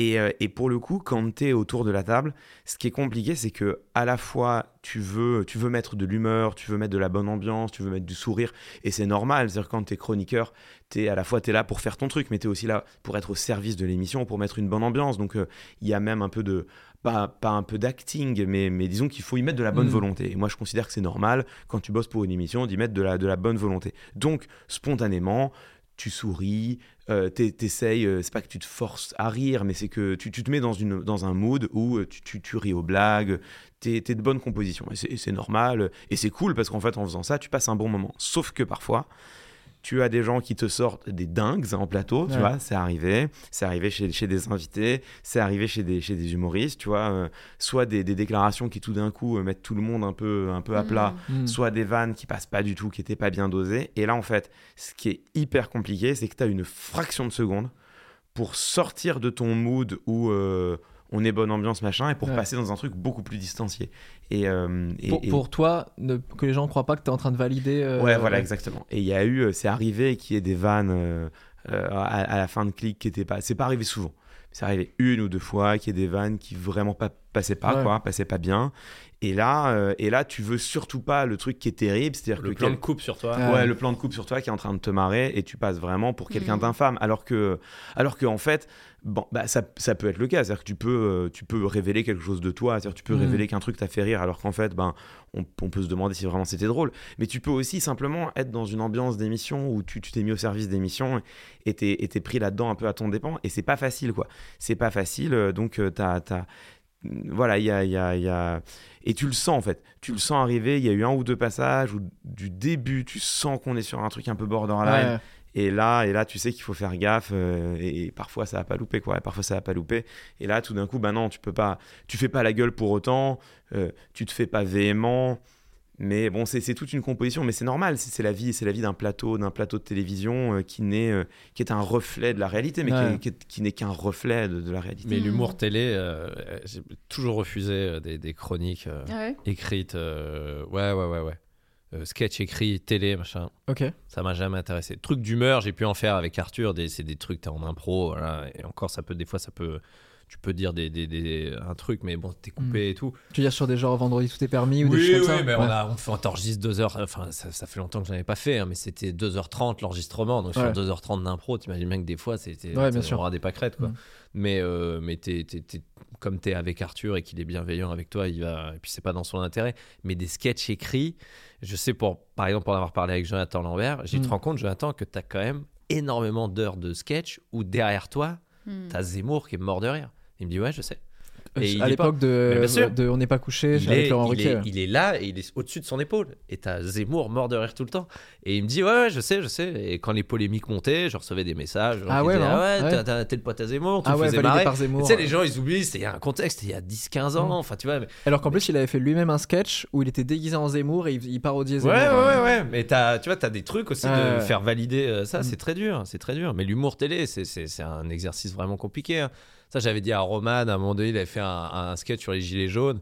Il, il regardait, il disait Qu'est-ce que je fais? Je vais sur Facebook. Je fais Oh là là. pff, Oublie, oublie tout Ah ouais, d'aller regarder les commentaires. Oublie, tout de euh, oublie, oublie ça tout de Mm. suite. N'y va pas, n'y va pas. Ce qui est intéressant parce que ça amène à la dernière question qui est Est-il plus facile de réunir les gens autour de l'amour ou de la haine? On s'est tous tournés vers toi. Non mais en vrai, vaste, vaste question. Parce que c'est vrai que sur les réseaux, on le voit sur YouTube, il y a quand Mais les même... réseaux, c'est pas la vraie vie. Ouais. Il faut, Non, faut non. arrêter. Ouais, mais en même temps, est-ce que c'est pas le reflet ça, ça tu fait vois, jamais de- plaisir de prendre plein de messages et tout machin mais combien de fois ça arrivait honnêtement dans la rue que quelqu'un vienne te voir te sorte un tweet de A à Z qui jamais de la vie jamais de la vie c'est c'est un déversoir faut c'est pas la vraie vie il faut Mm. laisser Ah, mais tomber du ça. coup, ça peut être un reflet de ce que les gens pensent et n'oseraient oui, jamais ça te peut dire être en un- face. genre. oui, mais très là, souvent, ils- Societies avait fait un, un- un magazine, une fois de plus, absolument génialissime, où ils avaient été rencontrés. les haters Mm. euh, de. Twitter. Ils avaient pris des comptes qui effectivement balançaient vachement de méchanceté et tout. Ils avaient été les rencontrer. Je peux t'assurer que quand Mm. tu lis l'article, tu te dis, ok, Ouais. ça va, je- euh, il y, a- il y y a une raison. Ah, sur les personnalités. Oui, les vois, gens, ouais. de voir leur, leur quotidien, les trucs, leurs failles. De... Ouais. Je te jure que ça, ils ont appris, euh, ils ont appris de la vie, euh, les mecs, Ouais. de- les journées de Society. Enfin, l'idée de cet article est absolument génialissime. Mais tu vois leur tête, ils sont chez eux, tu vois le décor, le truc. Tu fais oh là là. Ouais, parce qu'il y a quand même un truc dans la démarche de prendre le temps d'écrire à quelqu'un euh, ce que t'aimes pas Bien à sûr. propos de lui qui est super bizarre quoi. quand Oui, mais bon, après, enfin, tu, tu, tu connais ça aussi. Tu sais très bien comment c'est instrumentalisé. Maintenant, les gens s'en servent comme outil euh, Mm. pour, euh, pour. euh, Enfin, c'est. c'est- pas la vraie vie. Faut vraiment Ouais. se détendre là-dessus. Ouais. Et et en vrai, il y a un truc tout simple. Hein. Faut, faut plus regarder. hein. Ouais, bah, quand moi, tu regardes plus, vraiment, ça Moi, aide. je regarde plus, hein. moi je suis plus sur Twitter. Il y a une Non, période où mais- je tapais mon nom sur Twitter, c'était l'enfer. Ah Et non, faut plus puis faire surtout, ça. c'est euh, l'amour beaucoup trop extrême et la haine beaucoup trop Bien extrême. sûr. Il n'y a rien de a pas de modéré, juste euh, milieu. ouais. Alors que le juste milieu, c'est les gens qui viennent te voir, euh, qui payent leur place pour venir voir ton Mm. spectacle, ton film, qui vont te voir euh, quand tu vends ton livre, quand tu. Enfin, euh, voilà, c'est ces vrais gens-là qui, Ouais. pour qui c'est important. Le, le reste, c'est vraiment, mais c'est c'est du caca, quoi. Ouais. C'est- des faux comptes, c'est des trucs, des, des mecs qui créent des trucs. Ils vont se regrouper à 5-6, dire viens, on va le niquer, on va dire Mm. ça. Pff, et alors, ouais, ouais, super. Ouais. Moi sur Twitter maintenant, enfin ça fait ça fait un moment hein, que parce que forcément en, en travaillant dans les médias, en intervenant dans la politique, en, en- moi je donne jamais mon opinion, mais par contre j'assume des analyses, donc euh, donc euh, forcément euh, parfois ça déplaît. Et donc des, des vagues de haine, j'en ai eu, euh, j'en ai eu euh, quelques-unes, même si j'en ai jamais fait, euh, voilà, j'en, ai jamais fait un drama, etc. Et puis ce que moi j'ai reçu par rapport à ce que bien, bien d'autres ont reçu, c'est même une, une fraction, donc bon par ailleurs. Mais euh, le, le- au bout d'un moment et assez vite en réalité, j'ai pris pour, euh, j'ai pris pour, euh, pour règle de bloquer les gens, mais euh, à la première, c'est même pas à la première insulte, je bloque à la première disqualification, au premier truc un peu ad personam, un peu sur la, un peu sur la personne, toi de toute façon t'es un gauchiste, bam, je bloque, mais parce que ça sert à rien, c'est-à-dire que tu sais que la personne, à chaque fois qu'elle va t'écrire, ça va être pour dire un truc comme ça, Ouais. ça t'apportera rien. Et, et les gens derrière, euh, après, ils font des messages, tu vois, euh, que, que toi, tu peux pas voir, mais qu'on te rapporte, où ils disent Ah bah bravo, be- belle, belle vision de la démocratie. Mais Mm. déjà, un. euh, Liberté d'expression. oui, ouais, la liberté d'expression, Mm. bah, c'est un réseau social, tu vois, c'est pas la démocratie. Et puis, j'ai pas à subir tes sautes d'humeur. Deux, et puis si tu veux t'exprimer, tu t'exprimes. Juste, moi, je le verrai pas. Bon, lui, il verra pas non plus ce que je dis, donc effectivement. Mais, euh, mais par contre, sur, sur ta question, est-ce que c'est plus facile de réunir autour de, de, de l'amour que de la haine? Je pense qu'on peut pas. On peut pas répondre en général Mm. parce qu'on voit qu'il y a des idées positives, des idées, euh, des, des idéaux même qui ont, qui ont pu être portés et être fédérateurs. Tu vois, quand tu vois, c'est un exemple cliché, mais en même temps c'est celui qui vient immédiatement en tête. Quand tu vois euh, la, la marche des libertés organisée par Martin Luther King et que tu vois cette foule rassemblée derrière un message qui est un qui, qui n'est rien d'autre qu'un message d'amour, euh, tu, tu te dis qu'on peut garder foi en, en l'humanité. Et en même temps, pour immédiatement nuancer ça, pour le coup, sur les réseaux sociaux, parce que j'ai l'impression que c'était un peu aussi ça qu'il y avait derrière, euh, derrière ta question, les études, on les a, elles ont été faites, et on sait que, hélas, aujourd'hui, sur les réseaux sociaux, l'indignation, donc euh, s'il y a une indignation, c'est qu'il y a quelque chose contre lequel tu t'indignes, Ouais. donc c'est qu'il y a de la sinon de la haine, du moins de la colère. Mais on sait qu'aujourd'hui, sur les réseaux sociaux, l'indignation est beaucoup plus mobilisatrice et beaucoup plus virale que, que toutes les autres émotions. Et c'est un vrai problème. C'est qu'aujourd'hui, sur Twitter, il y a une prime au clash, il y a une prime au conflit, il y a une prime à l'indignation. Quand tu fais un tweet un peu nuancé pour dire oui, quand même, j'ai vu ça, il me semble que c'est problématique parce que ton tweet il va être relayé, je sais pas, 200 fois. Tu Ouais. fais un tweet en disant c'est un scandale, c'est une menace sur les fondements même de notre société. Et là, tout d'un coup, ton truc devient viral. Et en fait, et, et ça, c'est un problème de fond des réseaux sociaux, c'est que sur les réseaux sociaux, nous sommes toutes et tous devenus des entrepreneurs de notre propre personne et de notre propre opinion. Et c'est terrible en fait. C'est-à-dire qu'avant, quand tu réfléchis dans l'espace public, avant les réseaux sociaux, quand tu faisais un clash, quand tu faisais un buzz, quand tu poussais une grosse gueulante dans une émission de télévision, qu'est-ce qui se passait? Bah, Il se passait pas grand-chose. C'est-à-dire que très souvent, on en parlait à la machine à café le lendemain, Mm. deux jours après, c'est remplacé par autre chose et c'était oublié.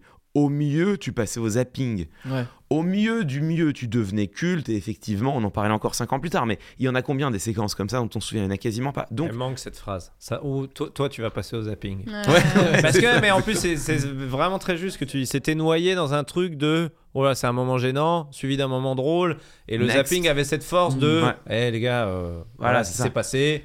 Ça, ça te, c'est vrai cette Ouais. phrase. Tu est- prenais du recul sur les choses. Non, non, mais vachement, bien sûr. Mais en fait, ce qui est intéressant, c'est que du coup, du point de vue des intervenants, tu n'avais pas d'intérêt au clash. Ouais. Parce qu'en fait, Mm. au, au pire, tu passais au zapping et tu passais un peu pour un con. Et puis sinon, bah voilà, euh, tu, tu faisais le show. C'est-à-dire que ton, ton seul intérêt, c'était d'avoir été un bon client et éventuellement d'être plus facilement réinvité. Mais aujourd'hui, quand, euh, quand tu écumes les, les plateaux de, de télévision comme certains le font, tu as une prime, mais une prime factuelle à la confrontation. Parce que quand tu fais une esclandre, quand tu fais du, du clash, quand tu vas dire une horreur sur quelqu'un qui est présent ou une horreur sur une communauté, tu sais que derrière, tu vas pouvoir relayer euh, ta séquence sur les réseaux sociaux, euh, elle va circuler, ça va te rapporter des followers, et ces followers-là, bah, c'est du capital. Mm. C'est du capital d'image, et puis c'est même du capital économique, parce que plus tu as de followers, plus tu es bancable, plus on peut te proposer des partenariats, plus on peut te proposer un siège autour d'une table, etc. etc. Et c'est un vrai problème. C'est-à-dire qu'aujourd'hui, le, le- non seulement l'indignation, c'est ce qui se relaye le mieux, mais en plus, Mm. les différents intervenants ont un intérêt personnel, parce qu'ils sont des entrepreneurs de leur propre opinion,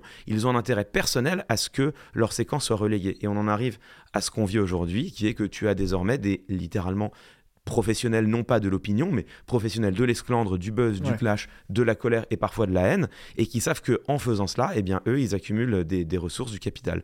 Et ça, effectivement, c'est un vrai problème. Et le problème, c'est qu'en plus, du coup, comme c'est partout et tout le temps, euh, dans les médias, c'est en train de devenir peut-être une normalité euh, ou quelque chose que- qui est en train de se mettre sur les gens, quoi. Mm, mm. Moi, j'étais halluciné quand j'ai sorti mon livre de voir que euh, il y avait des chaînes YouTube, donc c'était plutôt des gens très axés extrême droite, euh, des coachs en séduction, etc., qui faisaient des chroniques sur moi, en fait, tu vois, et qui se disaient trop bien, je vais le clasher. Euh, souvent, en plus, il n'y avait pas trop d'arguments, c'était un truc facile de bon, on clash le physique ou alors on clash, un euh, tu vois, des, détails, des trucs que les gens euh, peuvent comprendre simplement.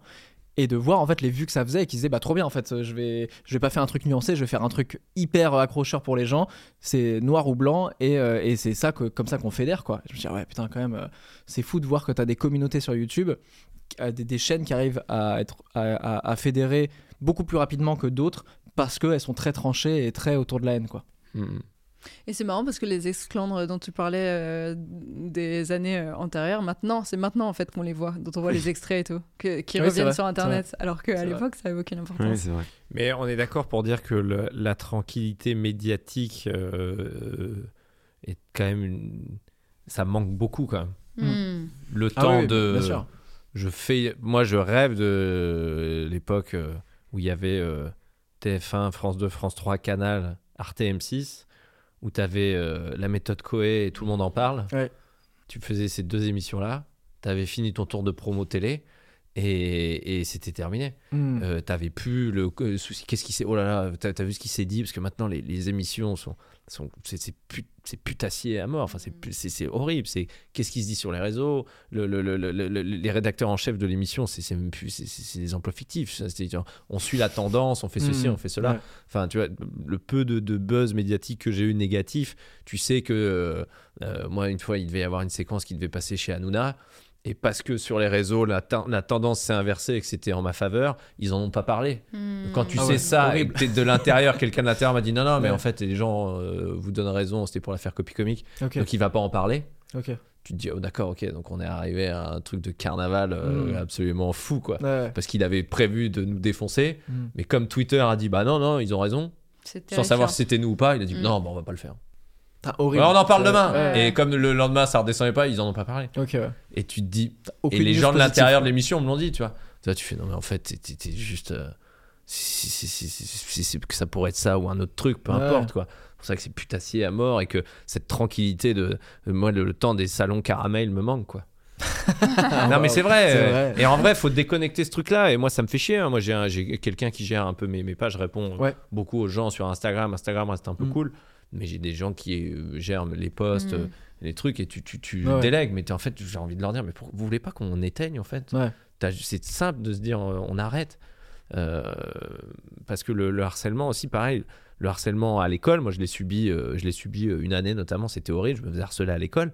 Quand tu sais que maintenant ça continue Mm. chez Mm. toi, sur ton ordi, à un moment donné, je sais pas qui arrivera à se dire bon, euh, Twitter, vous êtes arrivé. Enfin, Twitter, je sais même pas si ça progresse encore. Ça, ça marche encore, Twitter? Bah en fait c'est devenu maintenant une euh, vraiment Comme une- Facebook c'est devenu baisse, une euh, niche d'agressivité quoi. Ouais. Vraiment. À quel moment des gars, enfin je sais pas, euh, je- je- on est toujours là à se dire, si j'étais PDG d'une grosse boîte, que j'avais un milliard de dollars, qu'est-ce que je ferais pour aider? Hmm. Je sais pas, peut-être qu'en fait la, la- la bonne action du gars de Twitter serait de dire, euh, bah stop. On en arrête fait. tous les gars. c'est ça. Ah bon, comme ça t'arrêtes? Mais tu vois, juste de dire, non non c'est bon. Boum. Ah bah ah bah merde Ah bah faut que j'écrive des courriers maintenant pour dire que tel animateur est une merde Allez je vais prendre une feuille Oh je sais pas écrire j'ai plein de fautes d'orthographe mais, mais tu vois à l'époque ils Ouais, recevaient les, ouais. les sacs Ouais. entiers de la poste qui arrivaient Ouais. T'avais des, des, des, des, des sacs entiers qui arrivaient sur la table voilà ça c'est les compliments ça c'est les insultes Mm. euh, t- Mais ça restait dans une sphère privée. Ça restait dans un une sphère euh, privée, puis t'avais quand même la démarche de, de prendre un papier, Ouais. d'écrire ton Ouais. enveloppe, ton timbre, d'envoyer. Non, mais là, alors que tu maintenant- voir ce qu'il va dire. Euh, tiens, je vais lui envoyer une figue, une Ouais. pêche. Euh, tiens, ça c'est ton film. Enfin, et c'est à la fois nul, c'est, c'est- mais, mais je pense vraiment, enfin, le- le- c'est la réflexion que j'ai sur les réseaux sociaux pour mes enfants. Je pense vraiment, faut, faut pas, Hmm. faut, faut l'enlever ça. Ouais. Parce que toi tu y penser particulièrement pour tes filles là quand même. qui- Non, mais même, et en vrai, c'est du vent, ça sert à rien. Ça sert, en vrai, ça sert à rien. On peut, tu peux échanger avec des gens, c'est, sympa de dire merci pour le spectacle, ça fait plaisir. Mais en vrai, passer ça, qu'est-ce Ouais. qui, qu'est-ce qui- quoi Bah, en fait, ce qui est frustrant, c'est que tous les réseaux, c'est des outils, tu vois. Et, et moi, c'est un peu ce que je défends. C'est moi, c'est bah, plutôt l'inverse, c'est de me dire comment on arrive dans toutes les émissions à réunir autour de plutôt de l'amour. Et, et pour ça, j'ai pas de gens polémiques qui viennent, j'ai pas de gens, tu vois. 90% c'est du caca. Moi je, mets, je mets des vidéos de ma tournée, ça me fait plaisir de faire partager les trucs et de, de- de- je mets des coulisses, euh, machin. Mais en vrai, si on pouvait poster que des vidéos ou des, ou des photos ou des dates et sans commentaires, Ouais, sans ouais. rien, désactivons les commentaires. Dé- on se désactive les commentaires. Ouais. Juste ça. C'est, c'est, un- c'est un mur. C'est un Ouais, mur euh, d'expression. Comme chez Mm. Pixar, ils ont un mur d'expression Hmm. et ils mettent des dessins. Ah, c'est, là qu'a été créé là-haut. Tu sais, Ouais. Le film là-haut, Mm. c'est, c'est, c'est le mur d'expression Pixar. Ah ouais. Il y a un mec qui a dessiné un vieux qui fait la gueule, comme ça. Et il y a un mec qui est passé, il oh, il a, il a des crayons de couleur, il a dessiné Il y a les ballons.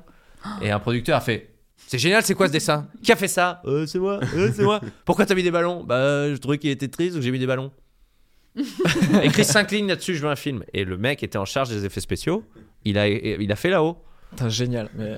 Parce qu'il a rajouté des ballons. Ouais. C'est quand même cool, à part quand même plus que de mettre un pouce sur, euh, sur Kim Kardashian fait.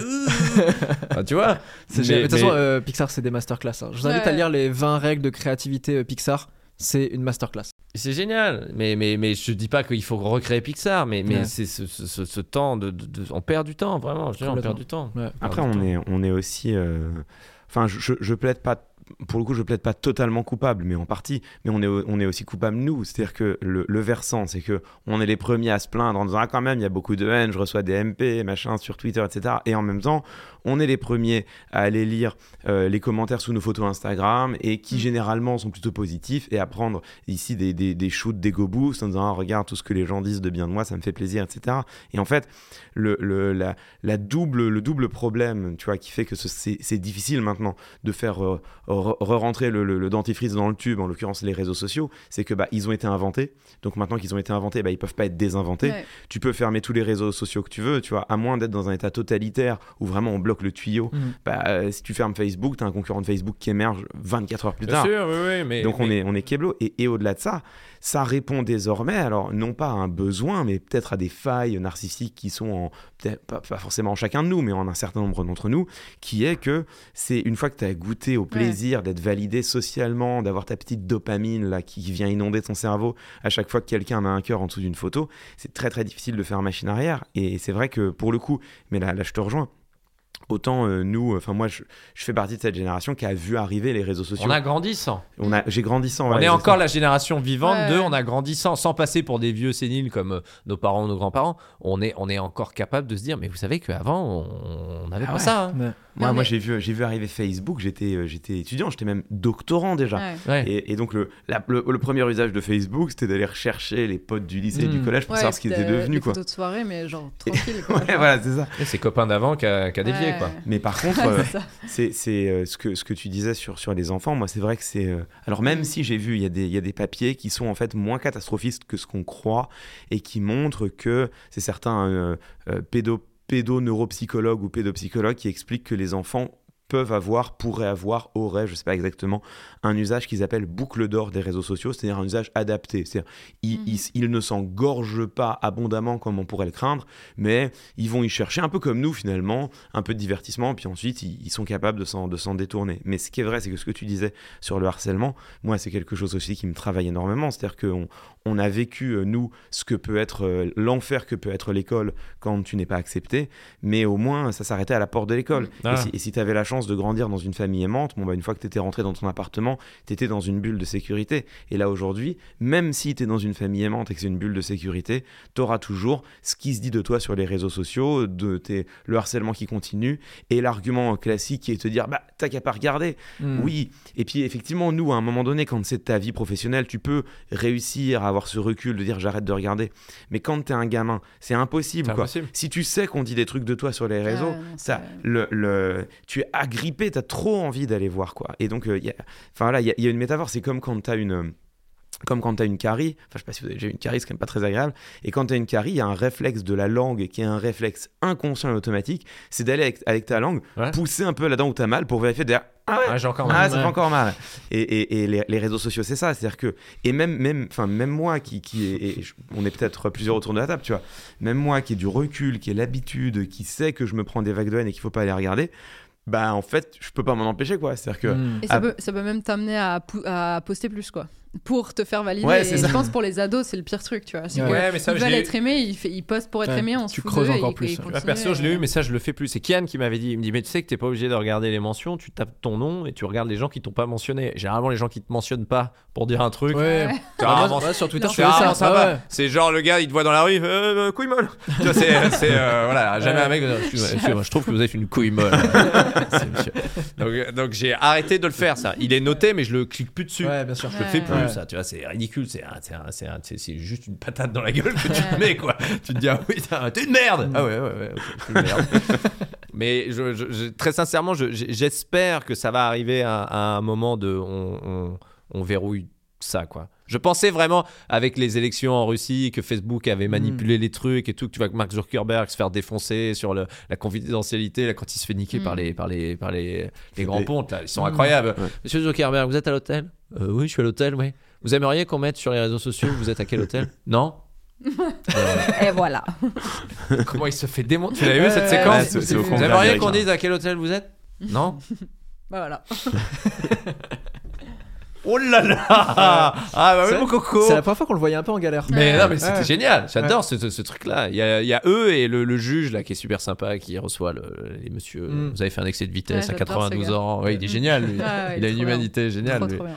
Mais mais mais j'aimerais que ça arrive à un truc de. Mm, mm. Mais je Parce pense, enfin, cette génération va s'adapter aussi. Nous, on est celles qui avons découvert, on s'est goinfré du truc, je pense aussi. Tu vois, Mm. comme un, quand un truc nouveau arrive, je pense que l'être humain s'adapte et potentiellement, ils vont avoir un usage qui sera quand même beaucoup plus raisonné que Après, nous tu- et ils auront capté les, les pièges du truc. nos parents, nos grands-parents disaient nous à l'époque on n'avait pas ça et ils enchaînent leur truc. Ils sont, ils sont- nous, je trouve qu'on est encore vifs pour dire mais, mais- enfin moi surtout, je me dis mais putain mais avant il n'y avait pas ça quoi. Enfin, Ouais. Vraiment, on l'a fait sans. Ouais. Et c'était beaucoup plus simple. Et moi, je parlais avec euh, Florence Foresti, par exemple. Elle me dit Putain, mais la, la promo d'avant les spectacles, c'était trop bien, quoi. Mm. On faisait trois émissions et on était vu par euh, 20 millions de personnes.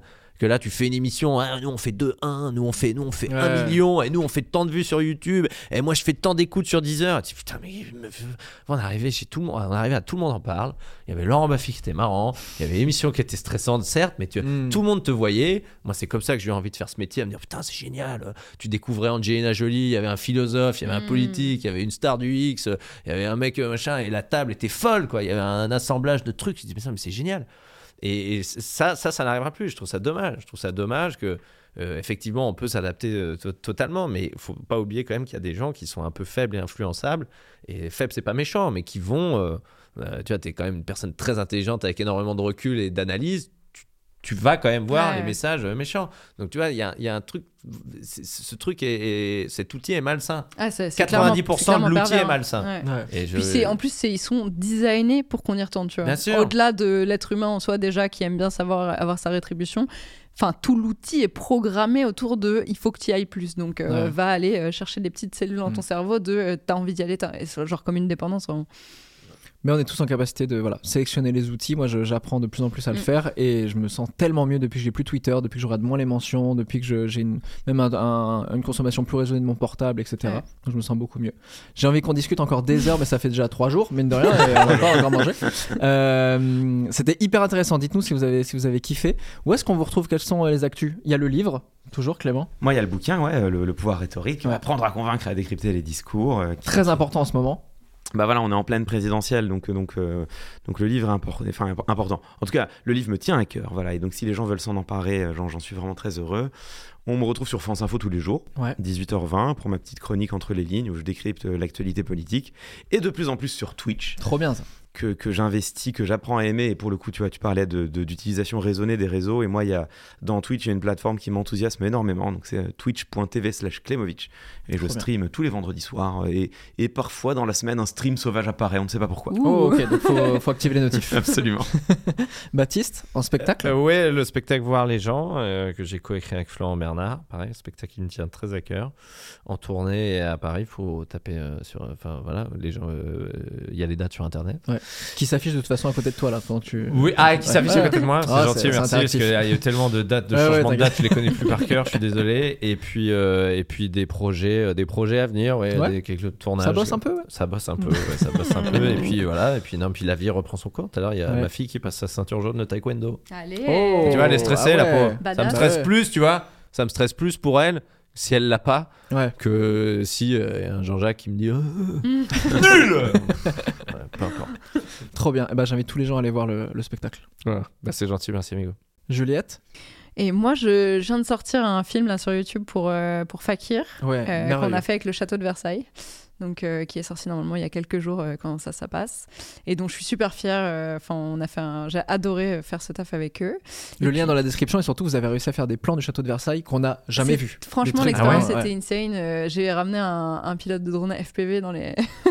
Donc, tu sais, c'est les drones de pilotage là, Ouais, bien sûr, dans, ouais. les, dans les jardins du château de Versailles. Et on a fait aussi du drone dans une galerie. Enfin, ils nous ont. C'était. Du drone dans la galerie On- Hmm. Ouais, dans- pas la galerie Jamais des glaces, dans une. Ah oui, parce que dans la galerie des glaces, le mec du drone il doit avoir un peu la sueur.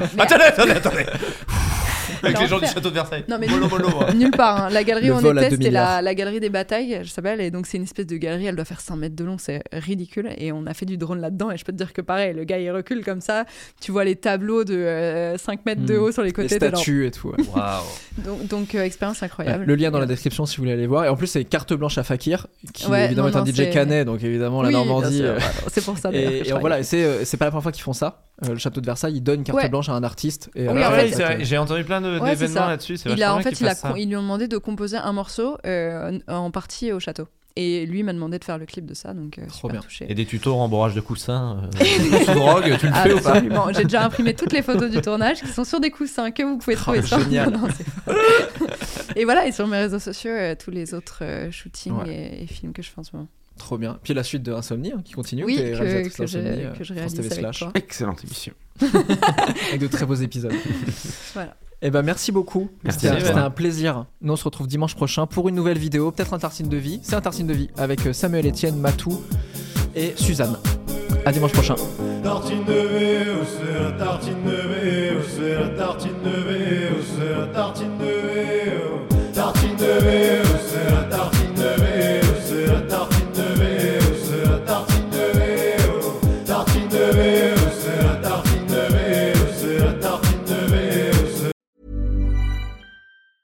Planning for your next trip?